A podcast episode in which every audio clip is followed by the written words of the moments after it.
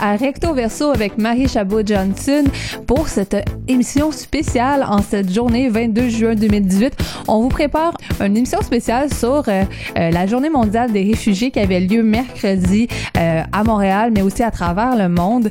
J'ai contribué un peu justement à l'organisation et j'en ai appris tellement de choses que je me disais que c'était essentiel de pouvoir vous partager plusieurs des témoignages que j'ai eu la chance de recevoir mercredi.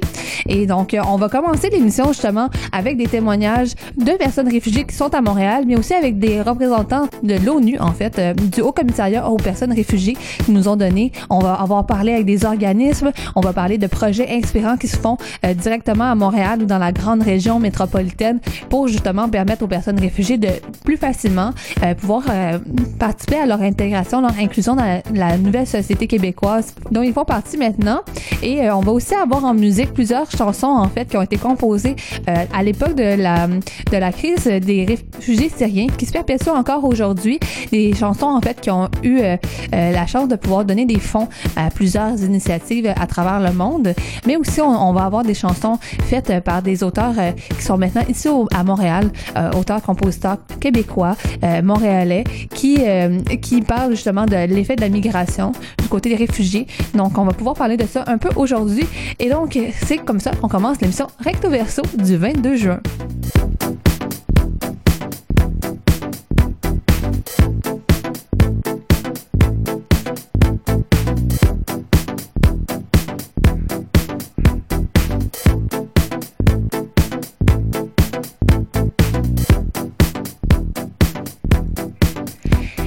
Juste qu'on sache un peu de quoi on parle quand on parle de personnes réfugiées. Euh, parfois, c'est facile de pouvoir tomber euh, soit dans les préjugés, les stéréotypes, mais aussi les amalgames entre plusieurs types de définitions. Euh, je l'ai déjà fait une couple de fois à l'émission, mais je trouve que c'est encore important pour cette journée mondiale des réfugiés de pouvoir clarifier un peu qu'est-ce qu'un réfugié.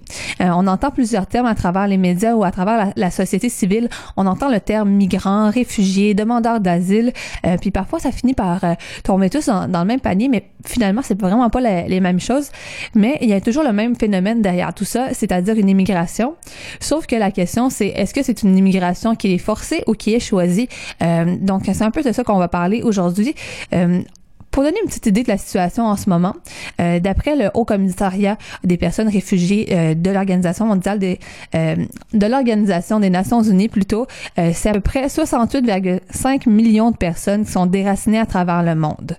Donc à travers tout ça, il y a des 40 millions de personnes qui s'est déplacées internes. Donc par exemple, si on pense encore à la crise en Syrie, ça peut être seulement d'avoir été forcé de partir de sa ville natale pour aller dans une autre région du pays.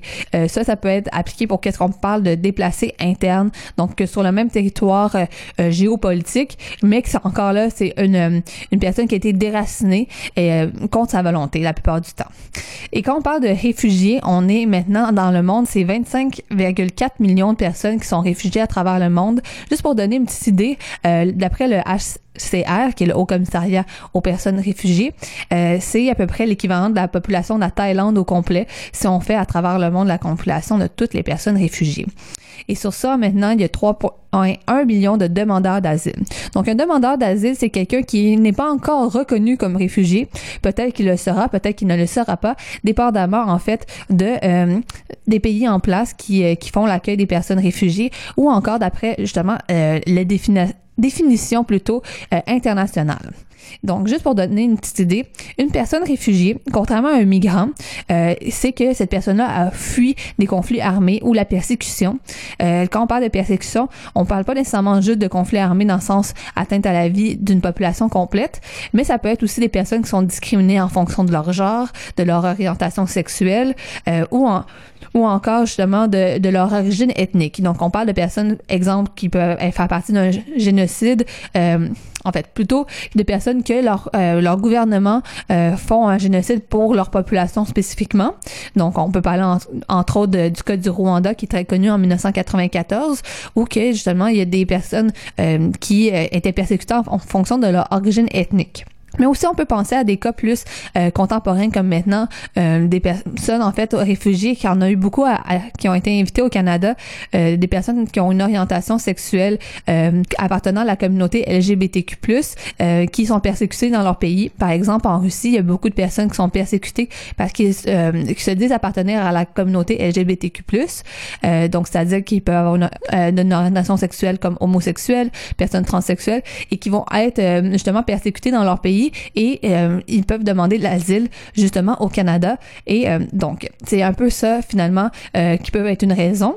Donc, une personne réfugiée, c'est quelqu'un qui fuit la persécution, euh, mais c'est aussi quelqu'un justement au sens d'une loi. Donc, c'est pas nécessairement euh, la personne qui va définir elle-même euh, si elle fuit la persécution. C'est une loi, c'est un, gouvernement en place, comme le gouvernement du Canada, qui va déterminer si c'est une persécution en tant que telle. Donc, en fait, la définition a été donnée pour la Convention de Genève de 1951, qui été justement relative au statut de réfugié. ça a été repris en fait largement dans la loi canadienne, mais aussi c'est largement accepté à, l'échelle internationale. Euh, donc, quand on parle de ça, en fait, on peut parler d'une personne qui, qui justement va demander l'asile hors de son pays en raison de euh, d'une persécution par rapport à sa race, sa religion, sa nationalité, euh, ou comme on disait tout à l'heure. Tandis que quand on parle d'une personne qui est migrante, c'est quelqu'un seulement qui décide de, de, de, vouloir en fait quitter son pays d'origine. Euh, ça peut inclure entre autres les migrants économiques ou les personnes justement qui euh, qui vont pouvoir aller chercher une meilleure éducation par exemple. Donc quand on parle de réfugiés, c'est important de bien euh, de bien connaître ces termes euh, parce que finalement des fois on met on met beaucoup de monde dans le même panier. Euh, et justement vu comme je vous disais que c'était l'organisation du Haut Commissariat aux, aux personnes réfugiées de l'ONU qui est vraiment responsable de l'application des Euh, j'ai parlé avec un de ses représentants qui était là euh, le 20 juin, un mercredi, euh, au Square Cabot pour la célébration de la Journée mondiale des réfugiés. Je vous laisse entendre qu'est-ce qu'il y avait à dire à la population canadienne. Bonjour, je suis Jean-Nicolas Beu, je suis le représentant du Haut Commissariat des Nations Unies pour les réfugiés, le HCR, ici au Canada. Vous sortez de scène parce que vous venez de nous donner un message à la population qui était présente sur place, Montréalais, personnes réfugiées, demandeurs d'asile. Est-ce que vous pourriez nous répéter ce message-là? Alors mon message aussi aujourd'hui euh, aux, gens de Montréal et plus généralement aux Québécois, c'est de rester mobilisés sur ces questions. On fait face à, une, à, de multiples crises de, réfugiés. Il y a 70 millions de personnes qui sont déplacées euh, dans leur propre pays ou qui deviennent des réfugiés quand ils traversent une frontière internationale. Certains viennent ici même euh, recevoir l'asile au, Canada et on fait face à une montée de boucliers. Les portes se ferment sur, sur ces personnes qui ne cherchent que à fuir les persécutions et, les conflits armés. Et ce que je voulais dire avec tous ces jeunes qui sont avec nous aujourd'hui à, Montréal, c'est faites attention, le vent tourne rapidement, il faut rester mobilisé sur ces questions, garder les portes ouvertes et les cœurs ouverts. Parce que justement, il y a beaucoup de gens qui sont pas nécessairement tant au courant des, enjeux que ça peut avoir parce que on entend quelque chose aux, nouvelles, mais on n'est pas nécessairement tous sensibilisés. Si vous avez des choses à dire aux personnes qui sont pas nécessairement au courant de cette réalité-là, alors que vous, vous baignez là-dedans les jours, qu'est-ce que ça serait? Ça fait 20 ans que je, cours le monde, de l'Afghanistan au Congo euh, et dernièrement j'étais au Liban avant d'arriver au Canada. Euh, les, les, gens quittent leur maison quand, quand la douleur est trop pénible, quand vraiment les bombes tombent sur la maison, quand les persécutions sont trop fortes euh, euh pour, euh, pour rester où ils sont. Personne n'a envie de quitter sa maison. Donc il faut rappeler que les gens, quand ils sont sur la route, ils passent par des, par des situations extrêmement difficiles, ils risquent d'être manipulés, d'être trafiqués, ils risquent d'être exploités sexuellement, d'être arrêtés, détenus dans des conditions horribles. Et s'ils viennent jusqu'au Canada, c'est que vraiment c'était euh, la seule mesure qu'ils avaient pour sauver leur vie, sauver la vie de leurs enfants, sauver la vie de, de, de, leur, de leurs femmes. Donc ne, pas confondre tous ces discours populistes qui pensent que ce sont des gens qui traversent pour des mauvaises intentions, des intentions criminelles, terroristes, ou simplement parce que les gens ont envie d'une vie meilleure. Non, c'est pas une vie meilleure. C'est vraiment que les gens fuient euh, la torture, les exécutions, euh, les, conflits. Pour euh, de multiples raisons et je crois que c'est important que le Canada, qui l'a montré à plusieurs fois, continue à avoir cette, euh, cette approche si positive et si humaine euh, des questions des réfugiés. Merci d'avoir pris le temps. Je finirais juste par une petite question parce qu'on a plusieurs organismes ici aujourd'hui puis je sais que vous êtes un des grands partenaires. Juste nous expliquer brièvement qu'est-ce que le Haut Commissariat fait puis comment les gens peuvent vous appuyer. Alors, le Haut Commissariat des Nations Unies pour les réfugiés, le HCR ici, fait beaucoup de travail pour obtenir de, de l'argent du gouvernement canadien, du public canadien. On a besoin de plus de 8 milliards de, dollars pour répondre à ces 70 millions de personnes qui sont déplacées, à qui on doit donner tout. Un, toit sur la tête, euh, à manger, à boire de l'eau potable, euh, euh, donner des médicaments, aider les femmes qui ont été violées à, à, redevenir des, des, êtres humains à part entière. C'est vraiment compliqué, donc on a besoin de votre soutien. Et je vous encourage tous à venir sur le site web du HCR, c'est unhcr.ca pour Canada. Vous trouverez plein d'informations et n'hésitez pas à nous contacter. Chaque Canadien, chaque Québécois, chaque Montréalais peut faire quelque chose euh, pour aider euh, ces femmes et ces enfants et ces hommes adultes, ces handicapés, ces personnes âgées, ces minorités sexuelles, linguistiques, ethniques, à, trouver un peu de, de paix dans ce beau monde. Merci beaucoup d'avoir pris le temps et merci pour votre travail. Merci à vous.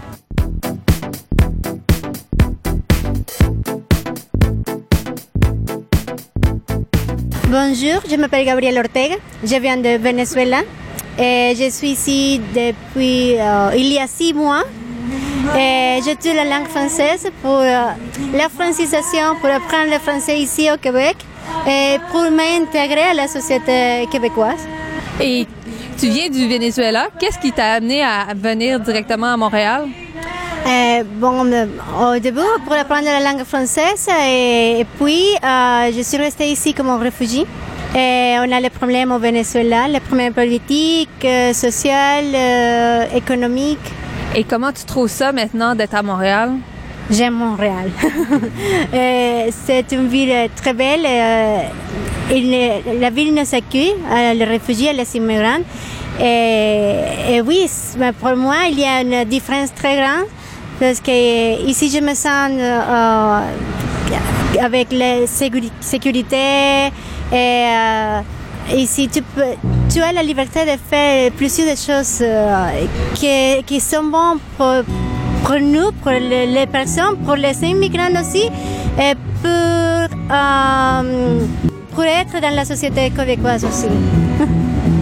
Et peut-être me donner un petit peu un portrait de ce que tu fais maintenant donc, euh, depuis que tu es arrivé, tu prends des cours de français, si je comprends bien. Oui. Et là, aujourd'hui, tu es bénévole pour la Journée mondiale des réfugiés. Qu'est-ce qui t'a amené à vouloir être bénévole aujourd'hui? Bon, au Venezuela, je suis bénévole aussi. Euh, je fais le bénévolat pour euh, nourrir les, itinérants, les personnes qui vivent dans, la rue. Et bon, aujourd'hui, c'est notre jour de réfugiés. C'est un jour euh, le, plus mieux pour nous, pour nous aider, pour nous connaître, pour, aider tous les réfugiés qui, habitent ici à Montréal, qui habitent au Canada. Et là, tantôt, on a beaucoup parlé des, des, des stéréotypes, des euh, préjugés que les gens peuvent avoir sur les personnes réfugiées. Si, les gens avaient une chose à savoir sur toi, puis sur les réfugiés en général, ça serait quoi? Bon, jusqu'à maintenant, euh, je n'avais vu aucun de, problème avec ça, mais et pour nous, c'est de nous convaincre que on peut le faire. Et on est tous les mêmes personnes, on est tous on est tous êtres humains et on va réagir, on va, euh, on va survivre ici et il faut que nous soyons tous unis pour réussir. Ce qu'on veut, que c'est de vivre bien, d'avoir une, bonne vie. Oui. et euh, quand tu imagines, toi, ta bonne vie, qu'est-ce que tu imagines? Sécurité. Euh, des aliments, de nourrir et de faire des, études, d'avoir la liberté qu'on n'a pas dans notre pays. Là, tu fais des cours de francisation en ce moment. Oui. Euh, quand tu vas avoir complété tes cours, puis que tu vas dire je suis la meilleure en français, écoutez-moi, euh, euh, qu'est-ce que tu veux faire? Oh, ben faire, hmm, c'est une bonne question. Je ne vais penser à ça toujours parce que au début j'ai vu, je vais prendre, je vous parler très bien le français, mais je crois que pour moi une de les premières choses c'est de de de travailler dans un centre d'accueillir les immigrants aussi, peut-être pour. Je crois qu'on doit être unis ici, si je peux aider, si je peux travailler avec ce type de, centre, bon, voilà, bienvenue. Mais on te le souhaite.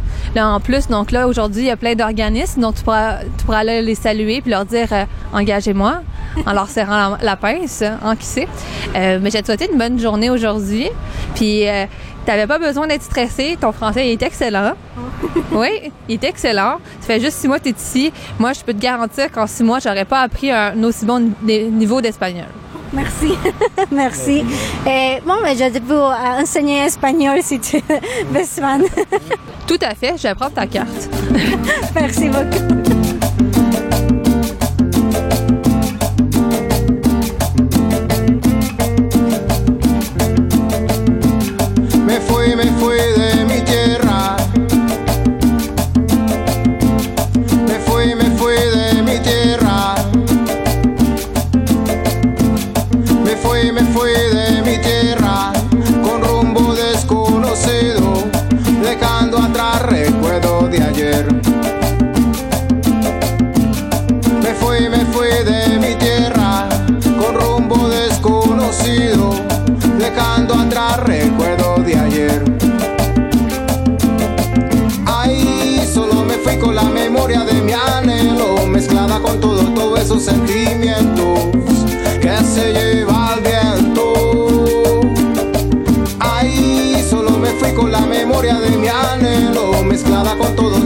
sentimiento.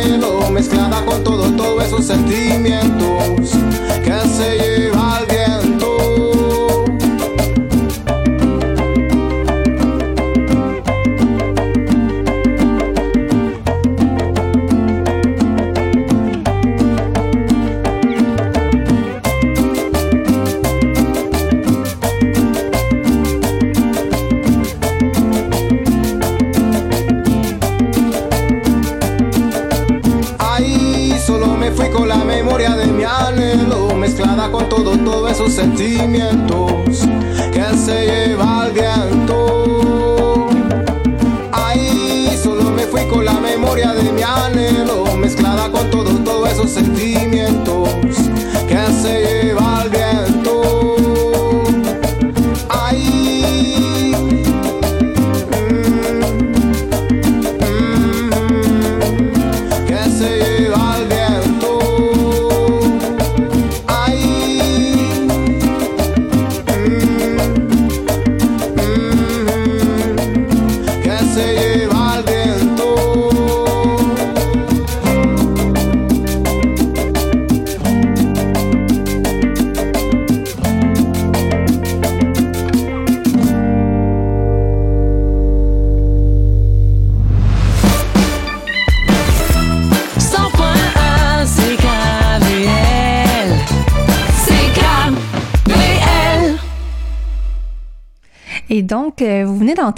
un témoignage, témoignage de Gabriella qui était là comme bénévole pour la Journée mondiale des réfugiés.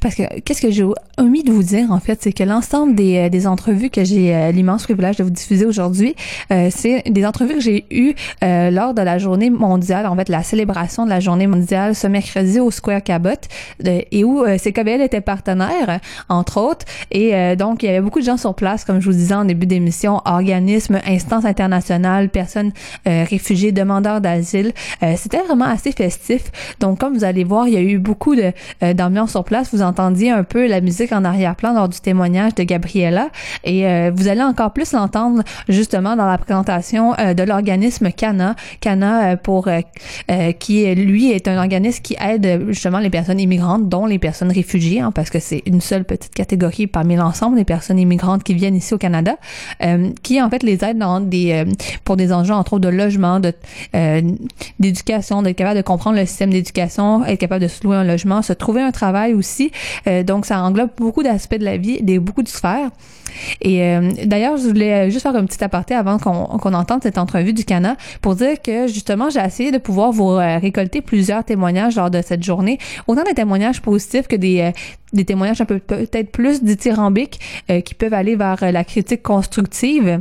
Euh, C'était en fait le but de vouloir euh, vraiment mettre un portrait qui est global, qui englobe autant les pensées positives que négatives. Et comme vous voyez, Gabriella, elle, elle est pleine d'espoir pour sa vie future ici même à Montréal. donc, on, on lui souhaite en fait le, le meilleur pour justement la suite, la suite de ses cours, mais aussi après ça la suite dans ses projets. Et donc, on va écouter justement cette entrevue avec le Cana, qui qui est un organisme qui aider entre autres Gabriella et d'autres personnes dans, euh, euh, dans leur euh, démarche et tout ça. Ben, bonjour, moi je suis Béatrice. Je travaille présentement au Canard pendant la période estivale et je les accompagne dans leur activité, dans leur mission, dans leur vision. Et je suis contente d'être là aujourd'hui à la Journée mondiale des réfugiés. Qu'est-ce qui a fait que tu as commencé à travailler au Canada? Qu'est-ce qui t'intéressait dans leur mission? Ben, c'est un sujet vraiment qui m'intéresse depuis longtemps. Je suis née à Montréal, mais mon père est immigrant. Plusieurs personnes de ma famille ont aussi euh, immigré. Donc c'est un sujet que je vois toujours autour de moi et qui euh, m'a toujours beaucoup interpellée. Je t'en peut-être avec ta collègue, puis ça, on pourra revenir. Donc, peut-être juste de vous présenter, puis euh, c'est ça. Bonjour, je m'appelle euh, Jessica Prévost. Euh, je suis sur le conseil d'administration du CANA, le Carrefour d'aide aux nouveaux arrivants. Et euh, j'ai travaillé au CANA il y a quelques années et j'ai décidé de poursuivre mon implication en étant membre du conseil d'administration. Et voilà. Qu'est-ce qui vous a passionné assez là-dedans pour justement vouloir vous impliquer au, au conseil d'administration? Euh, ben c'est sûr que le parcours euh, des personnes immigrantes, euh, peu importe de la quelle façon ils arrivent au Canada, je trouve que ça prend beaucoup de courage. Puis je salue vraiment tout le parcours qu'ils ont fait pour arriver jusqu'ici. Je trouve aussi qu'ils apportent une belle contribution à notre société. Et moi, j'aime m'impliquer parce que je trouve que dans les médias, on n'en parle justement pas beaucoup. Présentement, oui, pour des raisons malheureuses. Mais de façon générale, euh, c'est un petit peu. Euh, l'immigration, c'est un petit peu l'enfant pauvre du gouvernement. On n'en parle pas beaucoup. Donc, euh, j'ai décidé de m'investir dans cette cause-là parce que ça me touche. Je suis tout à fait d'accord avec vous. Est-ce que vous pourriez juste nous dire un peu la mission du CANA exactement, pour pouvoir mettre les choses bien, bien les situer? Le CANA est un organisme qui existe euh, depuis bientôt 35 ans dans le quartier. Puis euh, sa vocation est d'aider au quotidien les nouveaux arrivants, peu importe le statut. Nous, on n'a jamais fait de discrimination euh, par rapport au statut. On les aide dans leur intégration, que ce soit au niveau de, de, la langue, au niveau de l'intégration dans le milieu scolaire pour les enfants. Euh, on aide aussi pour tout ce qui est euh, documentation, remplir les permis de travail, euh, demande de résidence permanente. donc toute la paperasse qui est parfois lourde. Euh, il y a des cours euh, de préparation à la citoyenneté, différentes sessions d'information euh, sur des sujets variés qui peuvent aider les nouveaux arrivants. Donc, ça ressemble à ça. C'est bon. Et là, le Cana fait partie du comité organisateur pour la journée d'aujourd'hui, la journée mondiale des réfugiés. Qu'est-ce que vous voyez, façon peut-être personnelle ou pour le Cana, vous pourrez me dire, qu'est-ce qu'une journée comme celle-ci représente? On en est à la première édition. Qu'est-ce que vous trouvez comme apport que ça peut avoir une journée qui se veut festive comme celle-ci? Je pense que ça fait quelques années qu'on célèbre les journées euh, mondiales du réfugié. Il y a environ dix ans, il y a eu un événement qui s'est déroulé exactement ici au Square Cabot et auquel j'ai participé. J'étais dans le comité organisateur. Donc, euh, je pense que le Cana, euh, on n'a pas beaucoup de ressources humaines, mais on aime euh, vraiment s'impliquer euh, dans différentes organisations euh, et auprès de nos partenaires. Je pense qu'on fait toujours équipe avec les autres pour soutenir les nouveaux arrivants dans leur démarche et leur combat. J'aurais peut-être une dernière question pour vous et votre collègue. En fait, ça serait pour avoir votre, euh, votre perspective à toutes les deux. Parce que là, vous venez de parcours différents. Ça, fait plus que dix ans que vous êtes dans, dans le milieu. Et toi, vous, vous commencez. Donc, peut-être avoir comme une perspective double. Donc, euh, en commençant, vous qui venez commencer à travailler pour le Canage, comme vous dites, c'est quand même un sujet, l'immigration, l'inclusion dans la société qui vous intéresse. Mais qu'est-ce qui vous frappe le plus à maintenant être impliqué dans un organisme qui aide justement les personnes immigrantes et réfugiées? Euh, j'ai juste commencé depuis quelques jours, mais ce que je vois, c'est que souvent, euh, les personnes ont tellement de détails, tellement de choses à suivre, c'est tellement précis. En fait, ce que je vois, c'est que le processus, en gros, est vraiment complexe, c'est vraiment détaillé, et c'est vraiment difficile sans, sans accompagnement, sans aide, de réussir seul. Donc, ce que je vois maintenant, c'est vraiment l'importance de les accompagner, que l'intégration soit vraiment bien faite, parce qu'il y a des répercussions après pour, euh, eux, pour euh, les enfants s'ils en ont. Donc c'est important qu'ils soient bien accompagnés et qu'ils euh, puissent bien faire toute cette période, cette première période d'installation au Québec. Et vous, ça fait quand même presque plus qu'une décennie que vous êtes impliqué dans le milieu. Est-ce que vous partagez le constat de votre collègue? Ça serait quoi le constat maintenant? Où est-ce qu'on en est euh, dans l'état des lieux par rapport justement à l'accompagnement des personnes immigrantes et réfugiées ou juste en général les enjeux auxquels ils font face? Euh, je pense que depuis les dix dernières années, je peux témoigner qu'il y a eu différentes, des origines diverses, des nouveaux arrivants. Donc, euh, ça vient un peu par vague, euh, tout dépendant des situations géopolitiques euh, des pays, soit qui nous entourent ou internationaux. Donc, les vagues, les origines des personnes peuvent varier. Sauf que une chose qui change pas, par exemple, c'est que les besoins sont toujours là, c'est les mêmes besoins d'hébergement, d'apprendre le français, de trouver du travail. Donc les besoins demeurent, peu importe qui arrive. Même, je dirais que ça s'en va en grandissant. Euh, il y a de plus en plus de demandes à Montréal. On accueille des, demandeurs d'asile, des immigrants. Puis euh, malheureusement, les ressources euh, augmentent pas euh, de la même façon. Donc, euh, pour les organismes, ça devient un petit peu euh, difficile d'offrir des services de qualité. Et comment le public en général, la société en général pourrait aider à améliorer la, pourrait améliorer la situation? Mais je pense juste en se tenant informé euh, de ce qui se passe au niveau international, euh, juste en étant sensible euh, aux personnes qui nous entourent. Tu peut-être essayer de défaire certains préjugés qu'on a par rapport aux nouveaux arrivants, à leur rapport, leur apport à la société. Donc, euh, tu sais, je pense que si monsieur, madame, tout le monde euh, faisait juste ça, s'informer, être un petit peu sensible, euh, on, on serait déjà bien parti. Oui, on serait en effet déjà bien parti. Euh, justement, vous devez en côtoyer tous les jours des personnes qui ne sont pas nécessairement aussi informées. là. Je veux dire, on, on en côtoie tous. Est-ce qu'il y a quelque chose que vous leur diriez aujourd'hui en cette journée mondiale des réfugiés? que ce sont des humains qui vivent à côté de nous et euh, je pense qu'avec un petit peu d'entraide euh, et de compassion et de bienveillance, euh, on peut accomplir euh, de bien belles choses.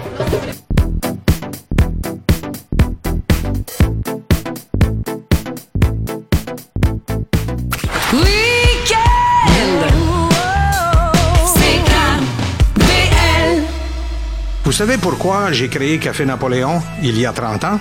Pour que le café au Québec soit aussi bon que celui de mon enfance en Italie. Pour rendre le café biologique, équitable, accessible à tous. Pour faire de la pause café un moment agréable au bureau, mais surtout pour partager mon savoir-faire et ma passion avec les gens d'ici. Je m'appelle Umberto Pasquini, je suis maître torréfacteur et je vous invite à découvrir nos cafés sur cafénapoléon.com ou en appelant 514-366-2233. Bonjour, ici Simon Lafrance, auteur de Comment j'ai appris à tuer. Cette semaine, je suis l'invité d'Amélie Boivin-Anfield à Samedi de lire. Soyez des nôtres, on vous attend.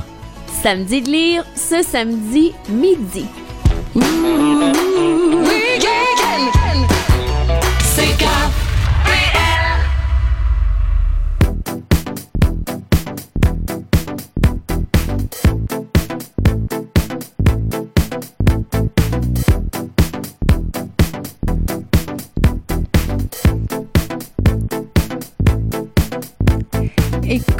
Vous venez d'entendre, le message qu'on disait, c'est n'oublions pas que les personnes réfugiées, ce sont des humains comme nous et qu'on a quand même beaucoup, beaucoup de chance de vivre dans un pays euh, qui se veut démocratique, où euh, la, Charte des droits et libertés nous permet quand même de jouir de plusieurs euh, libertés. C'est sûr que c'est jamais parfait, mais comparativement à plusieurs pays qui sont en guerre ou qui pe- persécutent des personnes pour être différents, on est quand même si.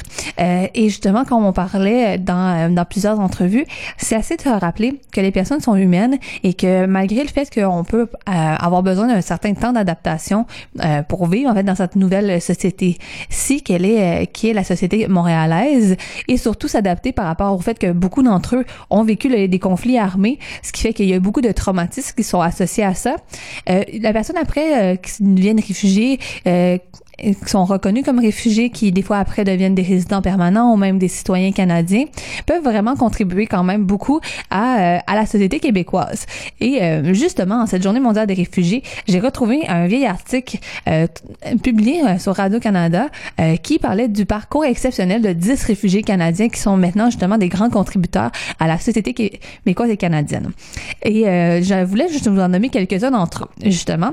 Donc, entre autres, on parle d'une ministre, en fait, la ministre Maria Monsef, qui elle aussi est une personne réfugiée qui est arrivée en fait euh, de l'Iran en 1985, alors que l'Iran était aux prises avec plusieurs conflits, justement des conflits euh, religieux et qui sont encore euh, qui sont encore effectifs ici.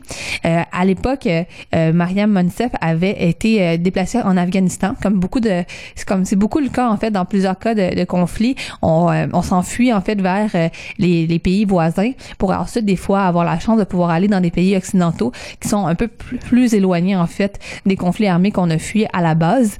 Euh, c'est sûr que ça fait quand même aussi un clash culturel dans plusieurs cas, mais en, en tout cas depuis ce temps-là en fait Mariam Monsef a quand même été nommée euh, comme ministre canadienne des institutions démocratiques. Euh, ça l'a ch- changé depuis, mais en tout cas c'était elle qui avait été nommée dans le cabinet originel de Justin Trudeau en 2015. Euh, et justement, elle parlait, euh, elle faisait un petit témoignage en 2015 sur son histoire et elle disait mon histoire canadienne a commencé il y a 20 ans, lorsque ma mère, mes deux sœurs et moi sommes arrivés à Peterborough comme réfugiés, et mon désir de servir cette communauté a réellement commencé à ce moment-là.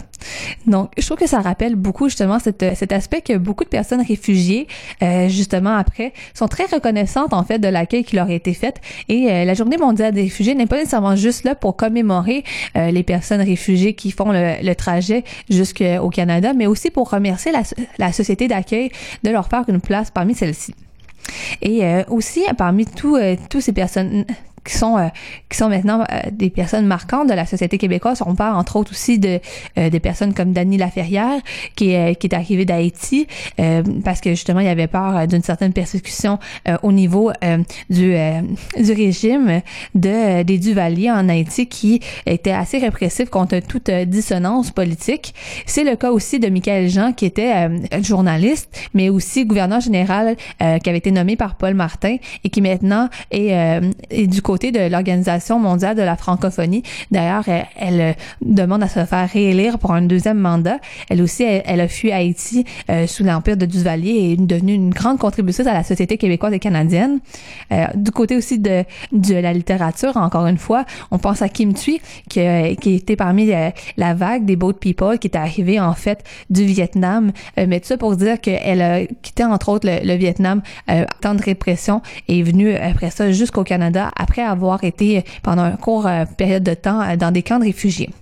Et sinon, une autre personne qui marque beaucoup les esprits, euh, c'est le chanteur Corneille qui, lui, a fui, en fait, euh, le Rwanda après que plusieurs membres de sa famille aient été justement euh, tués pendant le génocide qui a eu lieu en 1994 de, dans le pays africain.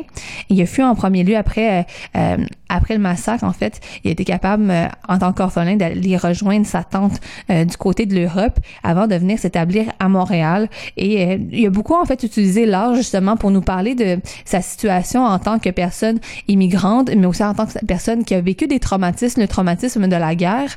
Et euh, il y a une chanson qui m'a particulièrement touchée que je voulais vous euh, jouer aujourd'hui. C'est euh, la chanson Terre de Corneille. Et ensuite, on va pouvoir continuer avec d'autres témoignages d'organismes et de personnes réfugiées qui ont été présentes lors de la journée du 20 juin à la, la place Cabot.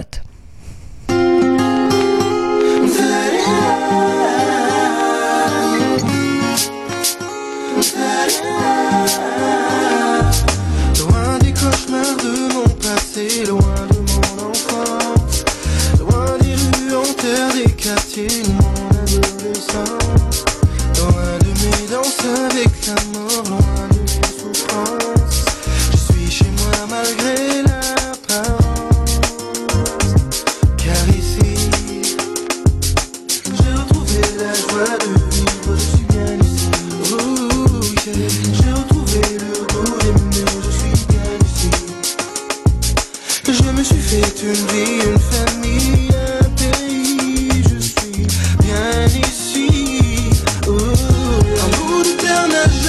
vicious world.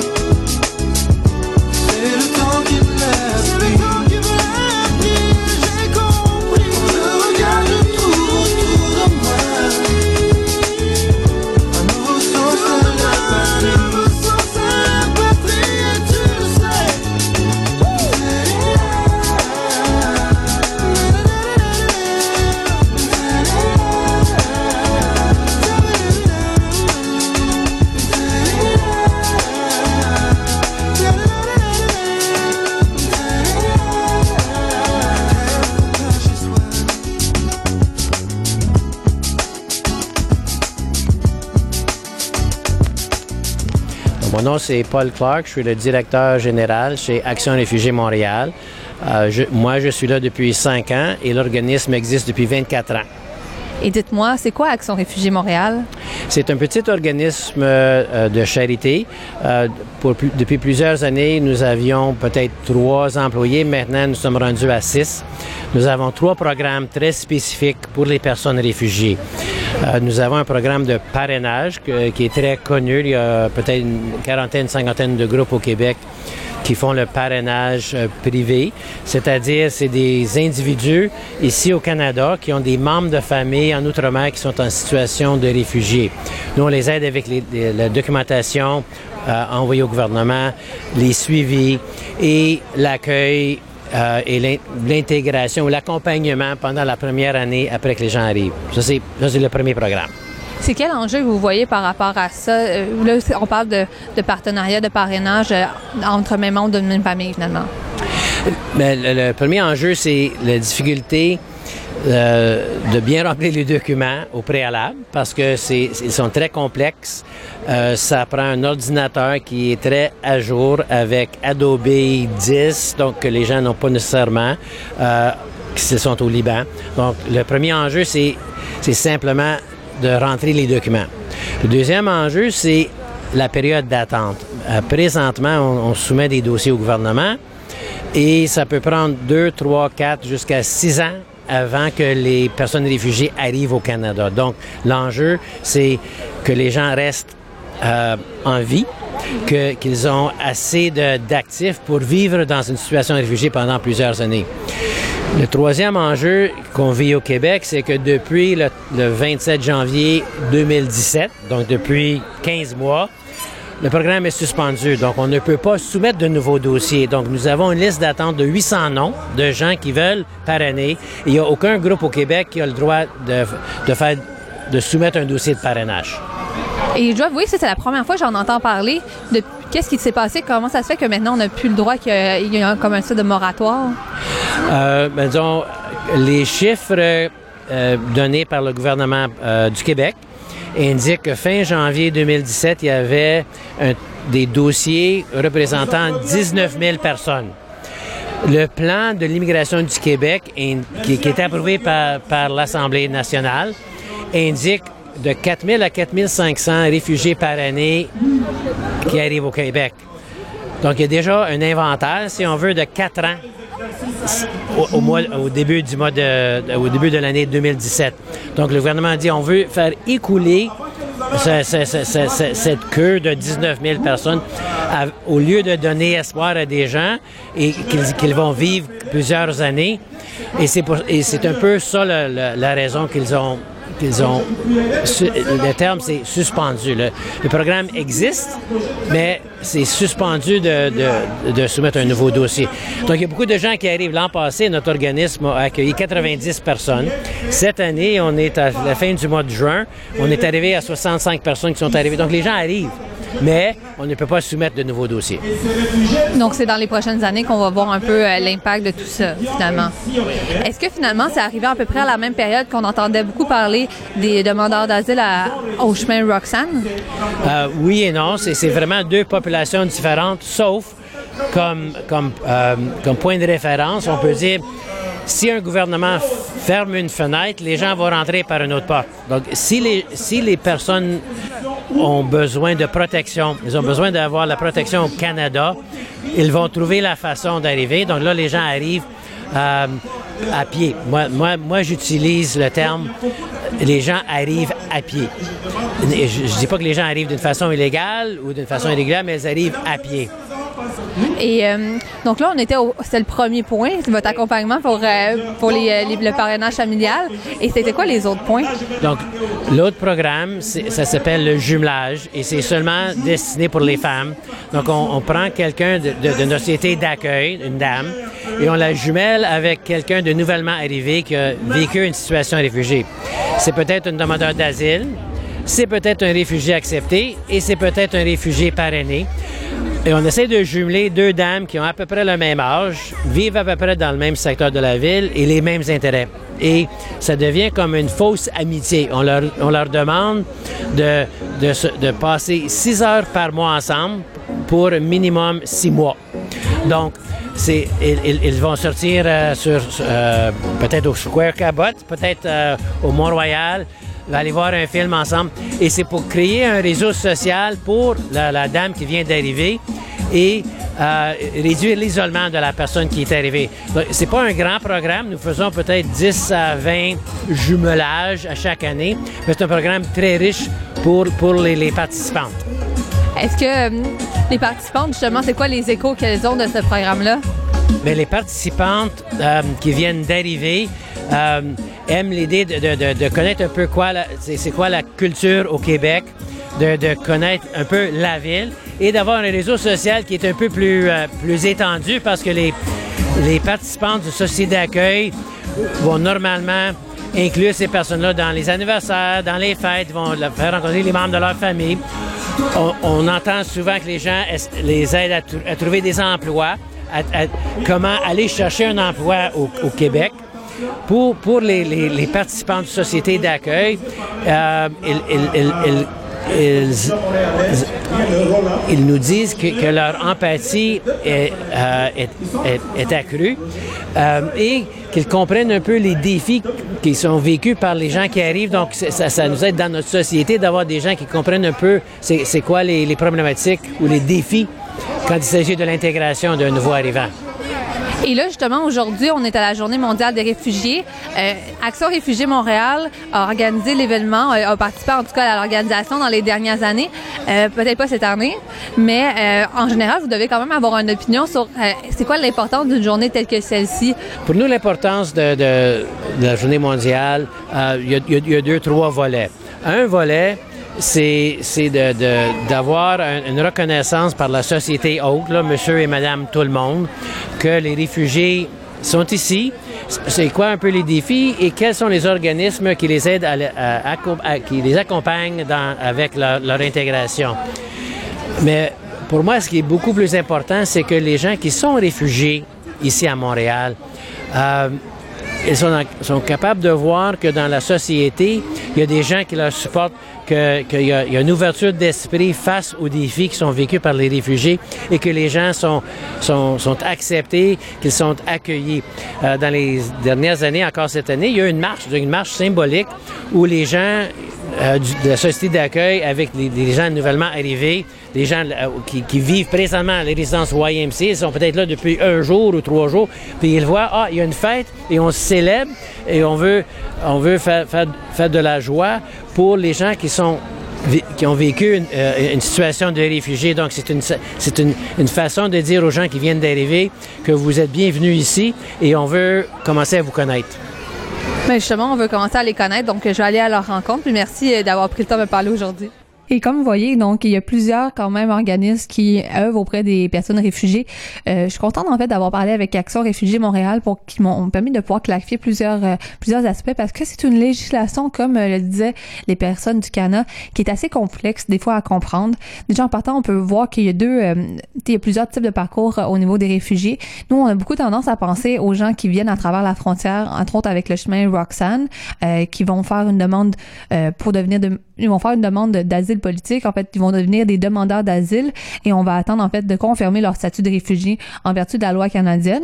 Mais il y a aussi comme comme euh, le représentant d'Action Réfugiés Montréal disait euh, des personnes qui sont reconnues comme réfugiés à l'international et qui après justement enclenchent le processus pour pouvoir venir dans d'autres pays, que ce soit entre autres grâce à des personnes au Canada qui vont parrainer des membres de leur famille ou euh, il va y avoir des parrainages aussi par des organismes, euh, des aussi des parrainages par le gouvernement canadien. Donc plusieurs quand même trajectoires qui peuvent permettre de, de pouvoir demander euh, de pouvoir demander le statut de réfugié. Et justement, euh, la prochaine entrevue que je vais vous montrer, en fait, c'est euh, des personnes qui font partie d'un d'une association pour la défense des personnes qui vivent des conflits euh, dans la Casamance. La Casamance est une, ré une entité euh, qui est proche en fait de la Gambie et du Sénégal. Alors, je vais laisser davantage parler les personnes de l'association pour qu'on puisse euh, en discuter. Mais vous, comme vous allez voir, en fait, ça va permettre de pouvoir avoir une perspective directe euh, de personnes qui sont réfugiées dans un conflit armé et des personnes en fait qui après ça, qu'est-ce qu'on fait quand on arrive au Canada, on veut soutenir les siens. Eh ben c'est un peu ça que fait cette association-ci. Donc je leur laisse la parole pour pouvoir nous parler davantage de ce conflit-là et comment ils, prennent, ils prennent acte ici au Canada pour pouvoir aider les leurs. Bonjour, moi, mon nom c'est Arthur Kangikel Yeyou. Je suis le secrétaire général de l'organisme appelé Assistance des victimes du conflit en Casamance. Donc c'est un organisme qui est créé ici au Canada en 2016. Donc son objectif c'est de participer à la recherche de, de solutions de paix liées à ce conflit qui est une trentenaire. Donc depuis plus de 35 ans, ce conflit existe. Donc l'organisme, son but, c'est de pouvoir euh, identifier toutes les victimes qui se sont déplacées de leur lieu euh, d'habitation vers d'autres pays d'accueil, euh, à cause du conflit. Donc notre objectif, c'est de pouvoir les soutenir, les assister dans tous les besoins. Donc c'est ça l'objectif en général de l'organisme. En plus des réfugiés, il y a des victimes des mines. Donc il y a déjà une association qu'on appelle l'association sénégalaise des, victimes de mines. Donc on aimerait aussi venir en aide à ces, à ces victimes parce qu'il y a des amputés. Donc il y a des gens qui aujourd'hui sont aussi des chaises roulantes, d'autres avec des béquilles, d'autres des mains euh, amputées. Donc on est en train, notre but c'est de chercher des moyens pour pouvoir les soutenir. Donc euh, en grosso modo, c'est ça l'objectif de l'association, de l'organisme. Et pour les gens comme moi qui n'avaient aucune connaissance du conflit en Casamance avant de vous voir avec vos, euh, magnifiques t-shirts avec des palmiers et tout ça, euh, qui parlent du nom de l'organisme, euh, pouvez juste me résumer rapidement, c'est pour m'expliquer un peu euh, aux auditeurs et auditrices aussi, c'est quoi le conflit en Casamance, c'est où dans, dans, le monde, parce que les gens n'auront pas la, la, chance de pouvoir voir la carte qui explique le tout. Donc en fait, la Casamance, c'est une localité, moi je préfère dire une entité qui est au sud du Sénégal, qui est enclavé par deux pays. Premièrement, un pays anglophone qui s'appelle la Gambie et un autre pays qui s'appelle la Guinée-Bissau, c'est la Guinée portugaise. Donc cette entité regroupe quatre régions. Aujourd'hui, les gens ont tendance à dire la région de la Casamance, mais il y a quatre régions qui regroupent toute l'entité qu'on appelle la Casamance. Donc cette entité a, un statut particulier euh, depuis que les colons sont arrivés en Afrique, c'était en l'occurrence les Français. Donc c'était une partie qui a été occupée en premier par des Portugais et au fil des années après, ça a été cédé aux Français. Et là, il y a un conflit par rapport à justement le fait que le Sénégal réclame que cette partie-là leur appartient. Voilà, le problème, c'est pas le Sénégal qui se réclame, mais la Casamance veut rester naturelle. La Casamance veut rester la Casamance comme elle était avant les indépendances pendant la colonisation et avant la colonisation. Donc c'est juste après les indépendances que le Sénégal a intégré la Casamance, faisant partie intégrante du Sénégal. Mais naturellement, la Casamance ne faisait pas partie du Sénégal parce qu'on n'avait pas de lien historique ni culturel par rapport au reste du Sénégal. Donc d'abord, la, sa géographie, il y a le climat qui se trouve en Casamance est différent du climat qui se trouve au Sénégal. Le paysage aussi, c'est pareil. Donc en grosso modo, c'est d'ailleurs même le Sénégal disent euh, c'est la région verte du Sénégal, la Casamance. Donc ils disent même c'est le grenier du Sénégal. Ce qui explique la couleur verte sur vos, euh, chandails peut-être. Euh, c'est quoi le qu'est-ce qui a fait que vous, vous vous impliquez personnellement dans cette cause-là? Est-ce que c'est relié par rapport à votre histoire personnelle? Est-ce que vous-même, vous venez euh, de cette région-là? Oui, à la première des jours, je suis de, cette euh, entité, de cette région. Je dis région comme les autres l'appellent, mais comme je dis tantôt, c'est pas une région. Donc, euh, je suis concerné par ce conflit, parce que même si indirect, directement, je n'étais pas touché, mais je suis touché indirectement parce que d'un moment, j'étais enclavé, j'étais empêché de circuler et même je suis empêché de parler, de dénoncer tous les crimes qui s'organisent dans ce conflit. Donc en tant que Casacé, je me suis tenu responsable à participer à la résolution de ce conflit, à dénoncer aussi toutes les injustices qui se déroulent dans ce conflit. Donc parce que nous aussi, on nous sommes rendu compte, le Sénégal, en tant que gouvernement, ne veut pas que le problème soit médiatisé, soit reconnu au niveau international. Nous, notre objectif, c'est que le conflit soit reconnu au niveau international et que la communauté internationale participe, participe à la recherche des solutions de paix. Et là, en plus, aujourd'hui, oui, c'est la journée mondiale des réfugiés, donc c'est une situation qui est large. Il y a eu plusieurs conflits à travers le monde. Mais là, vous, euh, travaillez avec aussi des personnes qui viennent en tant que réfugiés de l'entité de la Casamance. Là, j'ai bien dit entité et non région. Euh, c'est quoi votre constat par rapport aux gens que vous connaissez qui viennent maintenant en tant que réfugiés de la région de la Casamance vers le Canada? Ok, donc d'ailleurs, déjà, c'est un honneur parce qu'au moins, c'est une situation qui nous permet euh, de montrer à la communauté internationale que le conflit existe. Parce que si le conflit n'existait pas, on n'allait pas aujourd'hui accueillir des, des réfugiés qui viennent au nom du conflit de la Casamance. Est-ce que, est-ce que le fait que, le conflit soit médiatisé ou qu'il soit reconnu, est-ce que ça l'aide après les personnes qui vivent ces conflits-là à avoir plus d'aide de l'international? Est-ce que vous voyez une différence, par exemple, entre les conflits qui sont médiatisés et eux qui sont moins médiatisés par rapport à l'aide que d'autres pays vont offrir aux personnes qui vivent dans ces conflits-là? Voilà, exactement, c'est ça. Parce que nous nous sommes rendus compte, tant que le conflit n'est pas médiatisé, il n'y aura pas de l'aide. Donc, euh, vu qu'aujourd'hui, on se mobilise, euh, on s'active à médiatiser le conflit, aujourd'hui, des pays comme le Canada reconnaissent qu'il y a un conflit qui existe en Casamance, euh, qui lie le Sénégal, le gouvernement du Sénégal et le mouvement des forces démocratiques de la Casamance. Parce que la Casamance euh, a des combattants, même s'ils sont considérés illégaux au sein du Sénégal. Donc, euh, aujourd'hui, c'est une fierté d'accueillir nos frères Kazassés ici au Canada en tant que réfugiés. Donc c'est une fierté, c'est quelque chose qui nous pousse à croire qu'un jour on pourra réussir à trouver une solution avec la participation de la communauté internationale bien sûr. Donc je ne sais pas si j'ai bien répondu à votre question. Oui, tout à fait. Essayé moi-même de réfléchir à une autre question pour conclure un peu, euh, pour dire un peu, euh, là, on a beaucoup parlé de, la situation des Casassiens quand ils sont en Casamance, euh, qu'est-ce qui les amène à arriver au Canada, mais quand ils sont rendus au Canada, à quoi ça ressemble la situation des personnes qui viennent euh, en tant que réfugiés de la Casamance au Canada? Oui, parce que d'abord, une fois qu'un réfugié arrive ici, au moins, il a la chance de refaire sa vie. Donc, vu qu'il a déjà perdu dans tout euh, son village, il se retrouve ici, il a l'opportunité de reprendre sa vie, donc de trouver du travail, donc d'être bien accueilli dans une autre société, ce qui lui permettra, lui, d'oublier qu'il était dans d'autres souffrances. Est-ce que c'est ça que vous voyez aussi à travers euh, vos collègues, justement, qui ont vécu euh, cette expérience-là? Exactement, donc parce que nos, nos collègues qui sont là en tant que réfugiés, aujourd'hui, ils sont en sécurité. Parce que le gros problème qui a fait qu'ils sont arrivés ici en tant que réfugiés, ils étaient en, sécurité, en insécurité. Donc ils ont été traqués du jour au lendemain. Parmi même ces réfugiés, il y a d'autres qui n'osent même pas passer la nuit dans une maison. Ils, passaient leur nuit dans les brousses pour ne pas se faire prendre par les autorités sénégalaises. Donc aujourd'hui, c'est un grand soulagement que ces gens-là sont libres de circuler comme tout, comme tout Canadien. Donc franchement, aujourd'hui, on aimerait même si tous les réfugiés puissent avoir le statut et venir rester ici, reprendre leur vie. Ça sera un grand plaisir, un grand honneur. Et là, en plus, euh, j'ai appris que euh, là, euh, c'est un peu plus difficile maintenant pour, pour venir. Il y avait les programmes sont un peu arrêtés pour tout ce qui est parrainage familial et tout ça. Ça doit être un peu plus difficile. Mais bon. En ce qui concerne aujourd'hui, comme vous l'avez dit, la situation est très difficile pour que des réfugiés obtiennent le statut de réfugié venir au Canada. Parce qu'aujourd'hui, il y a une politique que le Sénégal a menée avec d'autres organismes qui sont résidés dans des pays d'accueil de réfugiés. On les empêche aujourd'hui d'avoir le statut de réfugié, la carte de réfugié.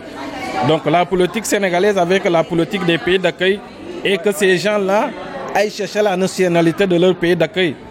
Donc euh, ça cause problème aujourd'hui. Oui, donc c'est ce qui fait aujourd'hui, euh, c'est un problème qu'on puisse continuer à avoir des réfugiés donc, qui pourraient se faire sauver bah, par les menaces euh, qu'ils subissent chez eux. Mais merci de m'avoir appris plein de choses sur ce conflit-là que je n'étais pas au courant. Merci pour votre temps euh, et une bonne continuation dans vos efforts. Je vous remercie, c'est avec plaisir que j'ai accepté votre interview. Dans l'objectif que vous allez le diffuser, au moins la communauté internationale pourra entendre, même s'ils ne comprennent pas mieux, mais ils pourront entendre et une fois aller sur Internet, ils peuvent apprendre mieux que davantage. Donc euh, je répète, euh, notre association s'appelle Assistance des victimes des conflits en Casamance. On a un site web, si vous jamais vous allez dans le site, vous allez pouvoir voir juste quelques activités que nous menons et apprendre un peu de la situation en Casamance.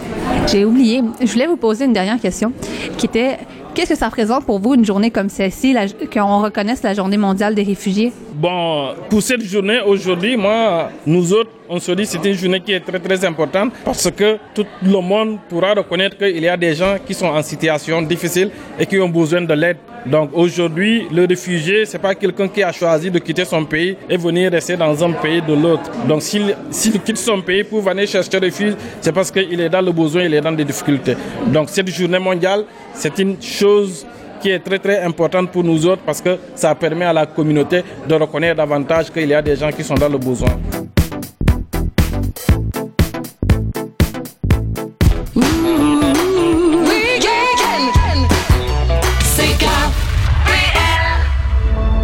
Rejoignez l'univers de Pierre Lacombe pour des entrevues profondes, touchantes et toujours très pertinentes, ici sur les ondes du 100,1 CKVL.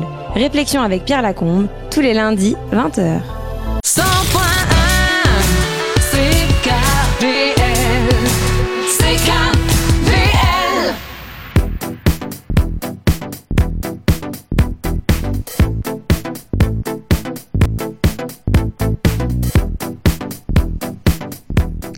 Donc, un autre témoignage d'une personne euh, qui côtoie de près, en fait, des personnes réfugiées qui travaillent avec eux directement.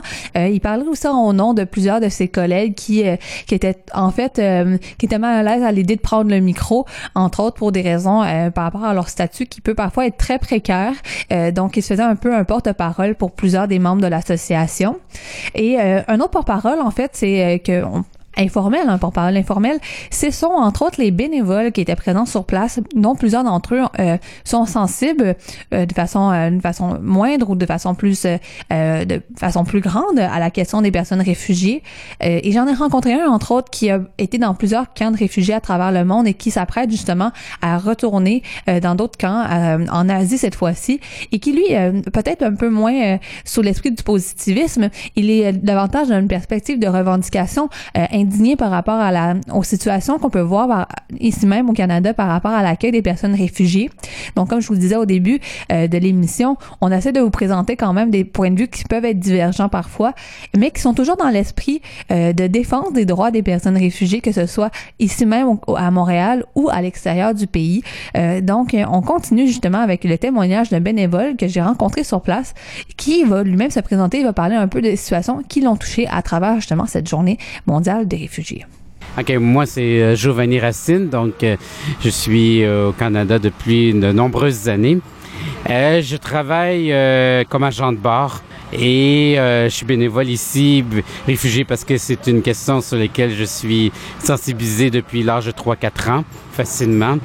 Moi-même ayant travaillé dans deux camps de réfugiés dans le passé, donc je connais très bien les réalités d'un camp de réfugiés, de deux camps différents.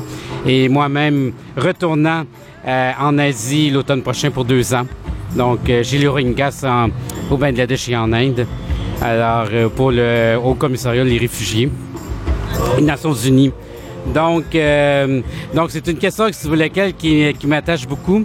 Et c'est important de promouvoir euh, la réalité des réfugiés parce qu'il y a encore beaucoup de gens qui ne connaissent pas. Et je trouve que les gens sont, les Occidentaux sont trop dans leur zone de confort. Puis euh, ils sortent pas assez de, leur réalité.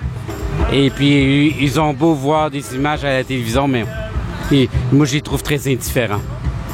Puis justement, en cette journée-là mondiale des réfugiés, ou ça a un peu un double volet, hein. ça a le volet autant euh, de sensibilisation qu'un peu euh, aussi le côté de célébration pour les personnes réfugiées qui sont ici. Qu'est-ce que tu en profiterais pour dire justement, toi qui es sensibilisé à la cause puis qui veut justement porter un peu ces enjeux-là? Euh, je dirais. Ben, en fait, c'est que faut pas seulement se fier aux médias ou aux radios poubelles euh, que je n'aimerais pas, mais euh, et aux journaux, il faut aller au-delà. Il faut s'informer, euh, s'informer, parler avec des gens, parler avec des vrais réfugiés, des immigrants. Ben, en fait, c'est quand même différent les deux statuts. Euh, aussi, le meilleur aussi, c'est avec les organismes qui sont souvent communautaires aussi. C'est de parler et de rentrer en contact avec eux pour, pour euh, avoir la vérité. Parce que, en fait, euh, on entend toutes sortes de remarques qui sont des fois très blessantes et très, euh, je dirais, à la limite dans le déni. Et euh, ça sursaute tout le jour euh, quand je les entends. Comme quoi, par exemple? Ben, des voleurs de job. Ils vont prendre notre job. Ah, ben, qu'est-ce qu'ils font ici? Ils se font vivre. Et souvent, les gens qui sont sous le bien-être social, c'est pas les immigrants, c'est plus des locaux. J'ai souvent vu euh, cet aspect-là. Mais donc là, tu es bénévole ici aujourd'hui pour euh, la Journée mondiale des réfugiés, mais vous vous intéressez aussi aux enjeux parce que là, vous allez repartir deux ans en Asie. Qu'est- Qu'est-ce qui est important dans cet enjeu-là? Si tu avais genre une chose à dire aux, euh, aux auditeurs, auditrices, Euh, C'est-à-dire d'aller retourner en Asie, c'est, je dirais, d'aller euh, apprendre, euh, apprendre d'un autre camp de réfugiés, parce que chaque camp a ses réalités, même si ce sont des réfugiés. Euh, en Jordanie et au Népal, c'était deux camps complètement différents des Nations Unies. Celui des Rohingyas au Bangladesh est encore différent. C'est pas nécessairement les mêmes enjeux non plus. Et puis aussi, un autre aspect qui est pas connu, qui est très méconnu, c'est les réfugiés urbains, ceux qui habitent les grandes villes. Ils sont souvent isolés, seuls, euh, source de stress, parce qu'ils ont peur d'être euh, arrêtés, déportés, renvoyés dans leur pays. Et pour avoir déjà travaillé avec cette clientèle euh, à Bangkok, en Thaïlande, ouais, puis pour des personnes qui ont peut-être jamais vu des camps de réfugiés, pourrais-tu juste me donner peut-être une image ou me dire justement c'est quoi les, les enjeux que vivent ces personnes-là directement dans les camps? Je dirais, les enjeux, c'est beaucoup, évidemment, l'incertitude, la peur. Euh, hormis les tentes sur des très longs terrains, c'est beaucoup de promiscuité. C'est qu'ils sont pas nécessairement en sécurité parce qu'il y a beaucoup de, beaucoup de maladies. Ils ne savent pas qu'est-ce qui peut leur arriver dans les minutes. Les minutes, les, euh, et euh, qu'est-ce qu'ils vont vivre le lendemain. Est-ce qu'ils seront encore là? Euh, Est-ce qu'ils vont pouvoir quitter le camp de réfugiés pour aller dans un autre pays? Les démarches, euh, ils savent pas. Et puis même s'il y a des agents consulaires qui sont sur place, il reste qu'il y a de l'insécurité quand même dans un camp de réfugiés. Euh, il y a aussi la survie. Il y en a c'est 3 ans, 4 ans, 5 ans dans un camp de réfugiés. Il y en a qui fuient des camps parce que ce sont des camps qui sont attaqués. Euh, attaqués, ils ont à peine très, ils ont à peine très peu de temps pour fuir. Donc ils doivent se sauver. Ce fut le cas des Syriens, euh, sur lesquels j'ai travaillé à la Croix-Rouge en 2015-2016 ici à Montréal.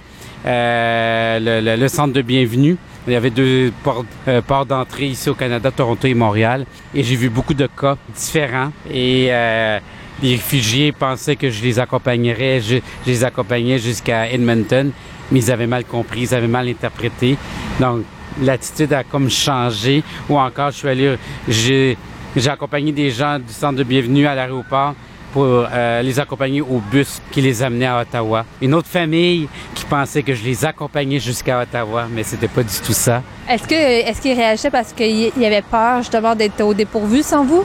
Oui, ben je pense qu'ils avaient peur, qu'ils s'attendaient à ce que je les accompagne jusqu'au bout. Et moi, je me souviens de la famille qui pensait que je les accompagnais jusqu'à Ottawa. Euh, je me souviens, et bébé, jeune enfant, et même la mère, les filles ont pleuré. C'est un sentiment d'insécurité. À l'aéroport, les départs ont été très déchirants.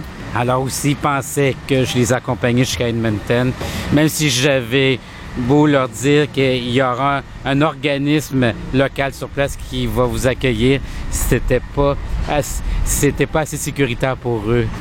Parce que c'est le stress encore. Ils sont encore dans le dans le- la phase euh, il y a le, le- le traumatisme, hein, le post-trauma. Donc, euh, puis qui n'est pas guéri, puis ça peut prendre plusieurs années. C'est un lien de confiance à quelque part qu'ils bâtissent avec vous. Puis après ça, ils s'en vont essayer d'en rebâtir un autre aussi. Là. Oui, c'est un lien de confiance. Ce sont des gens qui sont méfiants et qui doivent rebâtir, qui devront apprendre et réapprendre à vivre avec certaines réalités. Parce que souvent, les réfugiés se font dire que le Canada est un pays de rêve. Mais en même temps, en contrepartie, ils arrivent ici, ils découvrent que c'est pas toujours un pays de rêve. La réalité, elle est difficile. La langue, le travail, euh, la ségrégation, une certaine forme de discrimination qu'ils peuvent vivre.